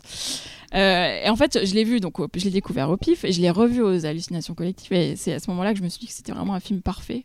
Euh, donc, il a toutes les qualités formales, formelles qu'ont les autres films de Strickland euh, et auxquels le, réalisateur nous a habitués. Donc, vraiment un cadre au millimètre près, une photo magnifique, même si là, c'est pas le même chef opérateur que sur, ces, que sur Duke of Burgundy et sur Berberian Sound Studio, puisque là, c'est Harry Wegner qui, qui avait sur la série Girlfriend Experience d'ailleurs. La musique est formidable, euh, vraiment, euh, enfin, elle est vraiment géniale. Euh, à chaque fois dans ces films, c'est parfaite c'est un groupe berlinois qui s'appelle Cavern of Antimatter qui l'a réalisé, qui l'a écrite. Il y a de toute façon un travail sur le son énorme dans ce film, puisque ça fait vraiment partie intégrante du scénario. Donc c'était déjà le cas sur Berberian Sound Studio, et là ça l'est, mais d'une autre manière, parce qu'en fait Strickland, c'est inspiré de l'ASMR. Donc, c'est euh, ces espèces de signaux sonores qui peuvent procurer des sensations euh, physiques euh, non sexuelles chez les gens, mais vraiment très fortes. voilà. Donc, des, stimulations auditives qui provoquent des sensations. L'histoire est complètement originale et réserve vraiment des surprises jusqu'au bout. Donc, justement, il faut vraiment pas spoiler. C'est vraiment dommage de découvrir le film en sachant ce qui se passe. Et euh, comme toujours dans les films de Strickland, euh, on est un peu hors du temps, euh, et pourtant le film est vraiment très contemporain dans ses thématiques, donc comme la peur de la solitude, la société de consommation évidemment, avec, avec ce grand magasin et ses spots pub. On pense même à Halloween 3 quand on voit le spot pub entêtant avec cette musique, etc. Euh, la bureaucratie avec les interventions hyper drôles de Julian Barat, qui est un comédien euh, britannique. Euh, et là, vraiment, il y a des scènes complètement absurdes d'entretien. Oui, il y a Steve Oram aussi, je crois. Avec... Ils sont, ils sont en deux. Ils sont deux, ouais. Touriste. Il y a, ce qui est très intéressant aussi, bah, c'est les personnages féminins, hein, puisque là, en plus, il y a un personnage féminin noir, en plus, donc un personnage principal. Et âgé, en plus. Et ouais, et pas, pas jeune, voilà, enfin, avec des problèmes du quotidien. Et euh, ce qui est intéressant, et je me suis fait la remarque en fait en écrivant euh, mon texte pour ce film, parce que récemment j'ai vu des films avec des personnages féminins intéressants, et là, euh, ce qui est intéressant, c'est que les personnages masculins sont aussi intéressant. Euh, en fait, souvent, là, le biais euh, post-MeToo, on va dire, c'est qu'on on essaie de faire des films avec des femmes euh, et des personnages féminins intéressants, et du coup, on néglige les personnages masculins. C'est quand même dommage, puisque nous, ce qu'on veut, c'est l'égalité, donc tous les personnages sont intéressants. Soit tout nul, soit tout intéressant. voilà. Et, et enfin, le gros, l'autre gros atout du film, c'est qu'il est très très drôle, mais vraiment drôle, quoi. Enfin, je le redis encore une fois. je suis fan. Hein. Donc du coup, euh, et, euh, le film ne déçoit pas, c'est-à-dire qu'il est surprenant du début à la fin, et la fin ne déçoit pas. Euh, voilà. franchement, ce film est parfait. je vois pas ce que vous allez pouvoir dire comme critique parce qu'il est génial. C'est un très beau film, il n'y a pas de problème. Ah non, Moi, j'aime beaucoup. hein. C'était son film le plus accessible en plus. Ouais, c'est vrai. et c'est très drôle, tu l'as dit. On ne savait pas de lui, c'est qu'il était drôle en fait. Ouais. il- C'est un humour très anglais, très pince sans rire et tout. C'est visuellement sublime. euh, Il y a un travail sur les. C'est un peu comme Bruno Forzani et Hélène Catet ou même. Euh, euh, s'appelle euh, Lucie Ladzilovic, euh, le côté voilà on fétichiste de l'objet de Mhm. c'est vraiment un, ouais, je- mais c'était un côté fétichiste qui te fait constater qu'on l'est déjà en fait. C'est-à-dire qu'on pouvait qualifier son cinéma de fétichiste avant. Là, il te montre en fait dans ce film-là que tout le monde est fétichiste en fait. Et pour les amateurs, euh, en ayant parlé un peu avec lui avant le film, euh, il est, c'est un gros fan de Sean Costello du film Water Power. Et euh, ceux qui savent euh, vont comprendre. Et apparemment, euh, il m'a dit ouais, tu vas voir dans le film, il y a une scène, c'est un hommage à Water Power. Alors, c'est pas un hommage tel qu'on pourrait l'imaginer, mais voilà, c'est, c'est très, c'est très pointu ce que je viens de dire. hein. D'accord. Oui, oui, oui. oui. Euh, Laurent, doit- euh, Water Power, oui, Ouais, bien oui, sûr. Bah, c'est un film de serial lavement. voilà. Donc je crois que Xavier est plutôt dans ma team. Non. Non. Euh, non. non. Putain, mais Ah, personne n'aime ce film. Bah si, en j'aime fait. bien. ouais, Non, non, euh, je- ah, non, moi, moi mon pro- deux fois. Non, non, moi, mon problème, mon problème, en fait, c'est la structure du film. Voilà, Non, mais dis pas. voilà. Ouais, mais la deuxième partie est quand même vachement en deçà de la première. Bah, Il y a un énorme Bah, problème à ce niveau-là, je trouve. Bah, pas du euh, tout. Ah, trouve que si. Ça, c'est parce Voilà. que vous êtes frustré en fait. C'est surprenant pour le coup. Pourquoi? Ah, ça, je reviens la Frustré tout à l'heure de- frustré quoi Bah, parce que ça, ça va pas dans, dans le sens où tu pensais que ça allait en fait. T'étais Non, c'est surpris. surtout que la première partie, on fait. on- on- Et c'est on pour a- ça que je te dis que la- le voir Oui. une deuxième fois, je sais pas si tu l'as vu deux fois, Non, mais le voir une deuxième fois, c'est hyper intéressant quand tu connais la structure du film en fait. ouais, je sais pas. Enfin, après, en tout cas, pour l'instant, Je la pense seule que fois où l'effet vu de le film, c'est surprise que peut peux la être croire, je trouve que le, je trouve que le, le- le- on m'attache à un personnage très intéressant. Ouais, mais justement, c'est- quand et tu puis sais après, ça, on m'attache à un personnage absolument pas intéressant. Donc en fait, j'ai qu'une envie, c'est de revoir le personnage avant euh, intéressant que je sais que je ne reverrai pas. Et du coup, je passe la deuxième partie du film à suivre un mec que j'ai pas envie de voir. Et à partir de là, voulait pour pas moi, dire qu'il y avait ça. le film, bah oui, mais bon, c'est le, pour moi, c'est la faiblesse énorme du film. Avec autre chose, tu parlais de Kete Forzani. Alors, euh, moi, je trouve que Strickland, c'est un plasticien euh, de haute volée. Mais en fait, je trouve qu'il passe quand même son temps à courir après Kate Forzani, à faire Ah. C'est autre chose en fait. parfois du Kate Forzani du pauvre. Non, Oh, Euh, la, non. c'est scène, autre chose. la- hein. la scène de l'accident. Alors, c'est très drôle en plus parce que, rappelez-vous du, du spot Oui, tourné par du pif. Kate Forzani du pif. spot du pif. oui. Et il y a Avec la scène de l'accident euh. avec le mannequin et les éclats. Ça m'a fait, pas, ça m'a fait penser à, franchement à du Kate Forzani du pauvre.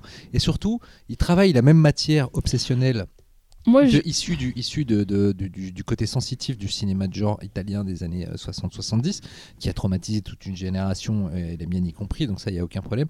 Mais je trouve qu'il n'arrive jamais, à part dans son premier, Berberian son studio, qui pour moi, enfin son deuxième, pardon, qui pour moi reste son meilleur film, euh, euh, je trouve que euh, il, il travaille cette matière d'une façon un peu timorée, c'est-à-dire qu'on sent qu'il a envie d'aller dans l'expérimental, mais il n'a pas soit le talent plasticien, soit l'audace d'aller aussi loin que Kate Forzani, qui eux arrivent à des abstractions artistiques qui font que même si tu ne comprends rien à ce qui se passe à l'écran, tout ce qui se passe à l'écran est fascinant. Je trouve que dans une fabrique, en l'occurrence, En fait, moi, je pense qu'il veut rester ancré dans le réel. Oui, C'est-à-dire mais- qu'il veut pas perdre pied. Et je trouve ça intéressant et plus casse-gueule et finalement fi- plus risqué que ce que font Kate et Forzani, que j'adore par ailleurs. hein. Mais je trouve que au moins, euh, c'est quand même plus risqué et plus- enfin, ça marche vois, très bien dans la première moitié du film. Ça marche pour moi, en tout cas, plus du tout dans la deuxième moitié ou à partir du. En fait, comme tu dis, c'est plus risqué. Et en effet, dans le film, là, il prend le risque et il arrive à une première moitié du film et c'est super efficace. La deuxième moitié, pour moi, il n'y arrive plus du tout. C'est presque un aveu de faiblesse de se dire j'ai fini mon histoire avec la première, j'ai encore Ouais, besoin de remplir mon film et, et du coup, j'ai fait autre chose. Et, euh, et c'est vraiment dommage. Mais euh, il- ouais, franchement, la première moitié, j'étais dedans. J'adore les acteurs. Euh, puis on retrouve quand même Brian de Torst, euh, Game of Thrones, dans un rôle absolument génial. Bah, et la dominatrice, c'est Ah ouais, Tout à fait, ouais. La Ouais, petite amie du fils. la petite amie du fils, c'est. Sans déconner, Ouais, c'est ouais, pas- ouais, je te ouais, fous ouais. de ma gueule. Ouais, Non, non. Rien que pour ça, j'ai envie de revoir le Voilà. film. Et non, et franchement, et puis, et, euh, et puis la- l'actrice principale dont le nom m'échappe est absolument géniale, mais c'est une actrice Euh, démentielle de toute manière qui, qui a Marianne Jean-Baptiste. voilà, qui a prouvé son, son talent dans, dans plein d'autres films dont le nom m'échappe aussi, mais on Et l'a vu séries, plein de hein. fois, et d'autres séries, séries. ouais. Euh, et euh, mais voilà, moi, après cette première moitié où l'impression que le film Ouais, se mais termine, tu peux pas accuser un film de pas être ce que t'attendais qu'il soit en fait. Ah bah non, je suis en, en revanche, je peux, lui- je peux l'accuser d'être euh, ce qui me montre qu'il est capable d'être pendant une première moitié et puis de complètement abandonner euh, ses qualités dans une deuxième moitié. Ouais, mais je fais, pour moi, la, deux- la deuxième partie n'est pas euh, dénuée de qualité. La, deuxième, la deuxième partie, c'est en gros raconter la même histoire sous une, Mm. un angle légèrement différent parce que le personnage est un peu différent. Mais l'est-il tant que ça? C'est quand même un mec pas très heureux dans la vie, un peu loser, etc. Enfin, je sais pas, je trouve qu'il y, a- il y a vraiment un énorme problème de structure et que la première moitié du film fonctionne Mm. vraiment bien. La deuxième moitié, pour moi, elle fout tout par terre. Talal Oui, et puis ça aurait pu être un film à sketch avec une troisième partie encore avec un autre personnage sur le même thème. Euh, Oui, parce que là- moi, en plus, je me rappelle qu'on avait vendu le film comme Mm. c'était des robes qui passent d'un truc à un autre. Et donc, moi, c'est Mm. vrai que quand je l'ai vu, je m'attendais euh, finalement à ce que ça passe entre plus de personnes. Mhm. Finalement, que ça passe de, en deux personnes comme ça pour faire dans la deuxième fois moins bien la même chose vaguement, mais moins bien que le premier. J'ai été vachement déçu. En fait. Ouais, mais en vrai, c'est pas ça, justement. Enfin, il fait pas un film à sketch sur une robe maudite. Et c'est, ce qui est marrant, c'est que quand tu vois la bande-annonce, euh, ça raconte ça. Quand tu lis le pitch, ça raconte ça. pas vu la bande-annonce. Enfin, le- Je suis allé vierge. Sans, sans jeu de mots. Euh, non, mais c'est vrai. Euh, mais, euh, mais du coup, euh, tu- euh, je trouve que ça apprend à rebours tout ce que tu peux. euh, je trouve que c'est ça qui est, qui est hyper agréable dans le film. Même, et même quand tu le revois, ça marche. C'est-à-dire que ça apprend à rebours tout ce que tu, tu- En fait, quand tu regardes un film, tu t'imagines tout le temps la suite et lui, il prend à rebours tout ce que tu peux penser. quoi. Et, et bien. Et la bon. scène de la machine à laver est mortelle. Et, Et- toi, du coup, Xavier? Et, et très belle j'ai- éjaculation au ralenti. Pardon, excusez-moi. C'est bon. C'est bon, t'as dit, t'as casé le mot éjaculation. Éjaculation. Parfait. Euh, je suis assez d'accord avec un peu vous deux et, euh, et en même temps, je c'est pas mon c'est pas mon genre de film, on va dire. Euh, le fait que ça soit en fait que les personnages soient incarnés, et à la différence de- de- d'autres films qu'on citait, pour le coup, il y, a, y a vraiment ce mérite en fait d'ancrer le film à la fois dans une esthétique particulière et aussi de le recréer dans une réalité et une narration. Donc là, de ce, de ce point de vue-là, ça me parle. Après, il y a ce truc que j'ai déjà ressenti sur les, les précédents films de Strickland, euh, qui m'agace en fait, c'est ce côté euh, de se placer au-dessus du spectateur d'une certaine façon et de, se rappeler, de rappeler à un moment ou à un autre que le- que l'auteur est toujours au-dessus du spectateur et qu'il est là pour, euh, pour, être, pour contrôler en fait Mm. ce qui se passe. C'était Euh, surtout dans Dukes of Burgundy, moi, que ça, m'énervait euh, assez mais c'était déjà le cas dans, dans, dans, dans, dans Barbarian. Barbarian. Ouais, mais Barbarian, le personnage principal avait ce côté euh, un peu plus attachant. attachant qui fait que tu. Ce qui est le cas aussi de, du personnage Oui. de la première partie. Oui, hein, tout à fait, oui. Et, et- et voilà, donc en fait, c'est pour ça que c'est pas du tout ma cam en fait, ce, ce genre de Mhm. film. Et, et c'est le genre de film qui m'agace et en même temps qui me fascine. Parce que je le trouve plastiquement, d'un point de vue sonore, mais le film est magnifique, mais vraiment à beaucoup de niveaux. Et à côté de ça, c'est- c'est tout, ce- tout ce que je n'aime pas dans le cinéma, mais beaucoup de choses que je n'aime pas dans le cinéma et qui est beaucoup plus visible chez, chez son producteur. Là, on en parlait, comment il s'appelle Ben Whitley. Ben Whitley, que- qui pour moi est le, le, le, le- paroxysme du, du, du cinéma, que, que, que- du, cinéaste qui se filme, qui se regarde en train de filmer, et qui est beaucoup moins présent parce qu'il y a une forme de sincérité, je trouve, chez, chez Strickland, qui a moins chez Whitley, qui a plus chez Whitley. Et voilà, en fait, c'est je, je, que moi-même en tant que réalisateur, je, je, c'est ce que je n'aime pas en fait quand je vois euh, d'autres d'autres réalisateurs faire ce, faire ce, ce métier. Un pro- producteur, c'est surtout Andrew Stark en fait, avec sa société Rook Film qui est derrière le, le film. Qui il a produit les autres films de. Strickland, mais il a produit aussi euh, Greasy Strangler par exemple. Ils étaient Mhm. plusieurs, mais il a fait partie du lot. Il a, il a produit euh, le film de Steve Oram, donc on va dire le, le mec de, de Killis qui s'appelle euh, Ah, c'est un truc un peu à la thème rock euh, qui était passé à ton festival, un film assez bizarre et tout. Et c'est un, voilà, c'est un producteur très intéressant en Angleterre qui d'ailleurs, il était venu au PIF présenter le film avec Strickland et c'est surtout lui, c'est un sorte de un producteur qui a une patte et qui vraiment un- la, la, la pose sur ses films et bonne nouvelle. euh, c'est censé se faire, donc j'espère que ça, ça va continuer. C'est lui qui produira le prochain film de Lucille. Voilà, voilà. Mmh. C'est très curieux de cool, voir, ça, euh, cool. très curieux de voir ce, ce mélange entre les deux. Quoi.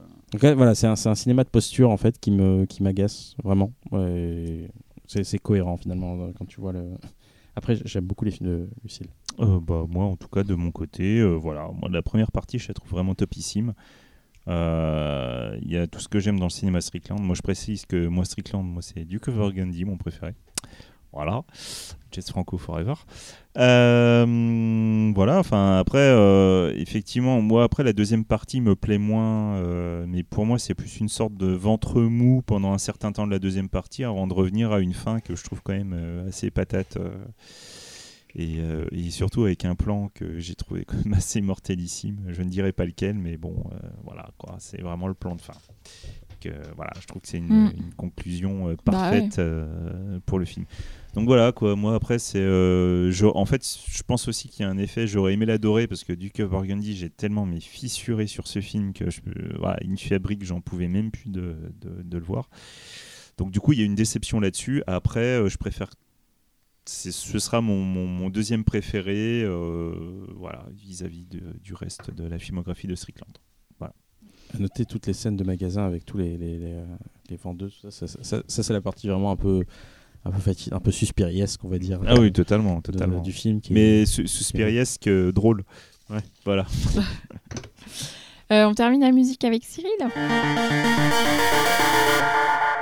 Alors, qu'as-tu choisi?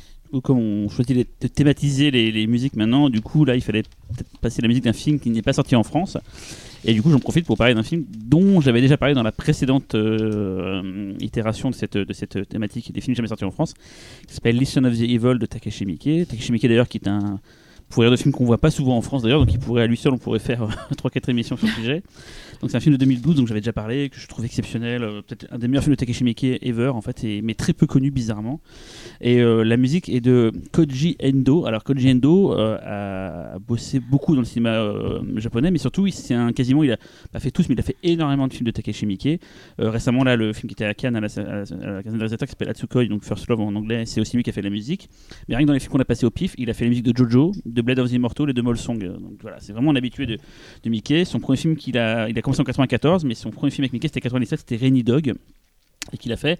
Il a fait aussi Full Metal Yakuza dont on avait parlé ici dans la thématique euh, cyberpunk. Et donc là, on va écouter le morceau To Be Continue, qui est le morceau de fin de, de ce film hein, et qui est euh, juste sublime. C'est une BO qui m'a transporté quand, quand j'ai vu le film. Euh, je me suis même procuré le CD au Japon pour pouvoir l'écouter euh, ad vitam. Et vous allez pouvoir en profiter euh, là tout de suite avec euh, ce, ce- ce- ce choix musical de ce très beau morceau de fin de Listen of Evil. Of the Evil. Euh, Avant d'écouter le, morceau, euh, on vous dit juste qu'on s'arrête pas pendant l'été. Donc, euh, on vous donne tous rendez-vous dans deux semaines pour un prochain podcast. Merci. Merci à vous. Salut. Ciao, ciao. Tchuss.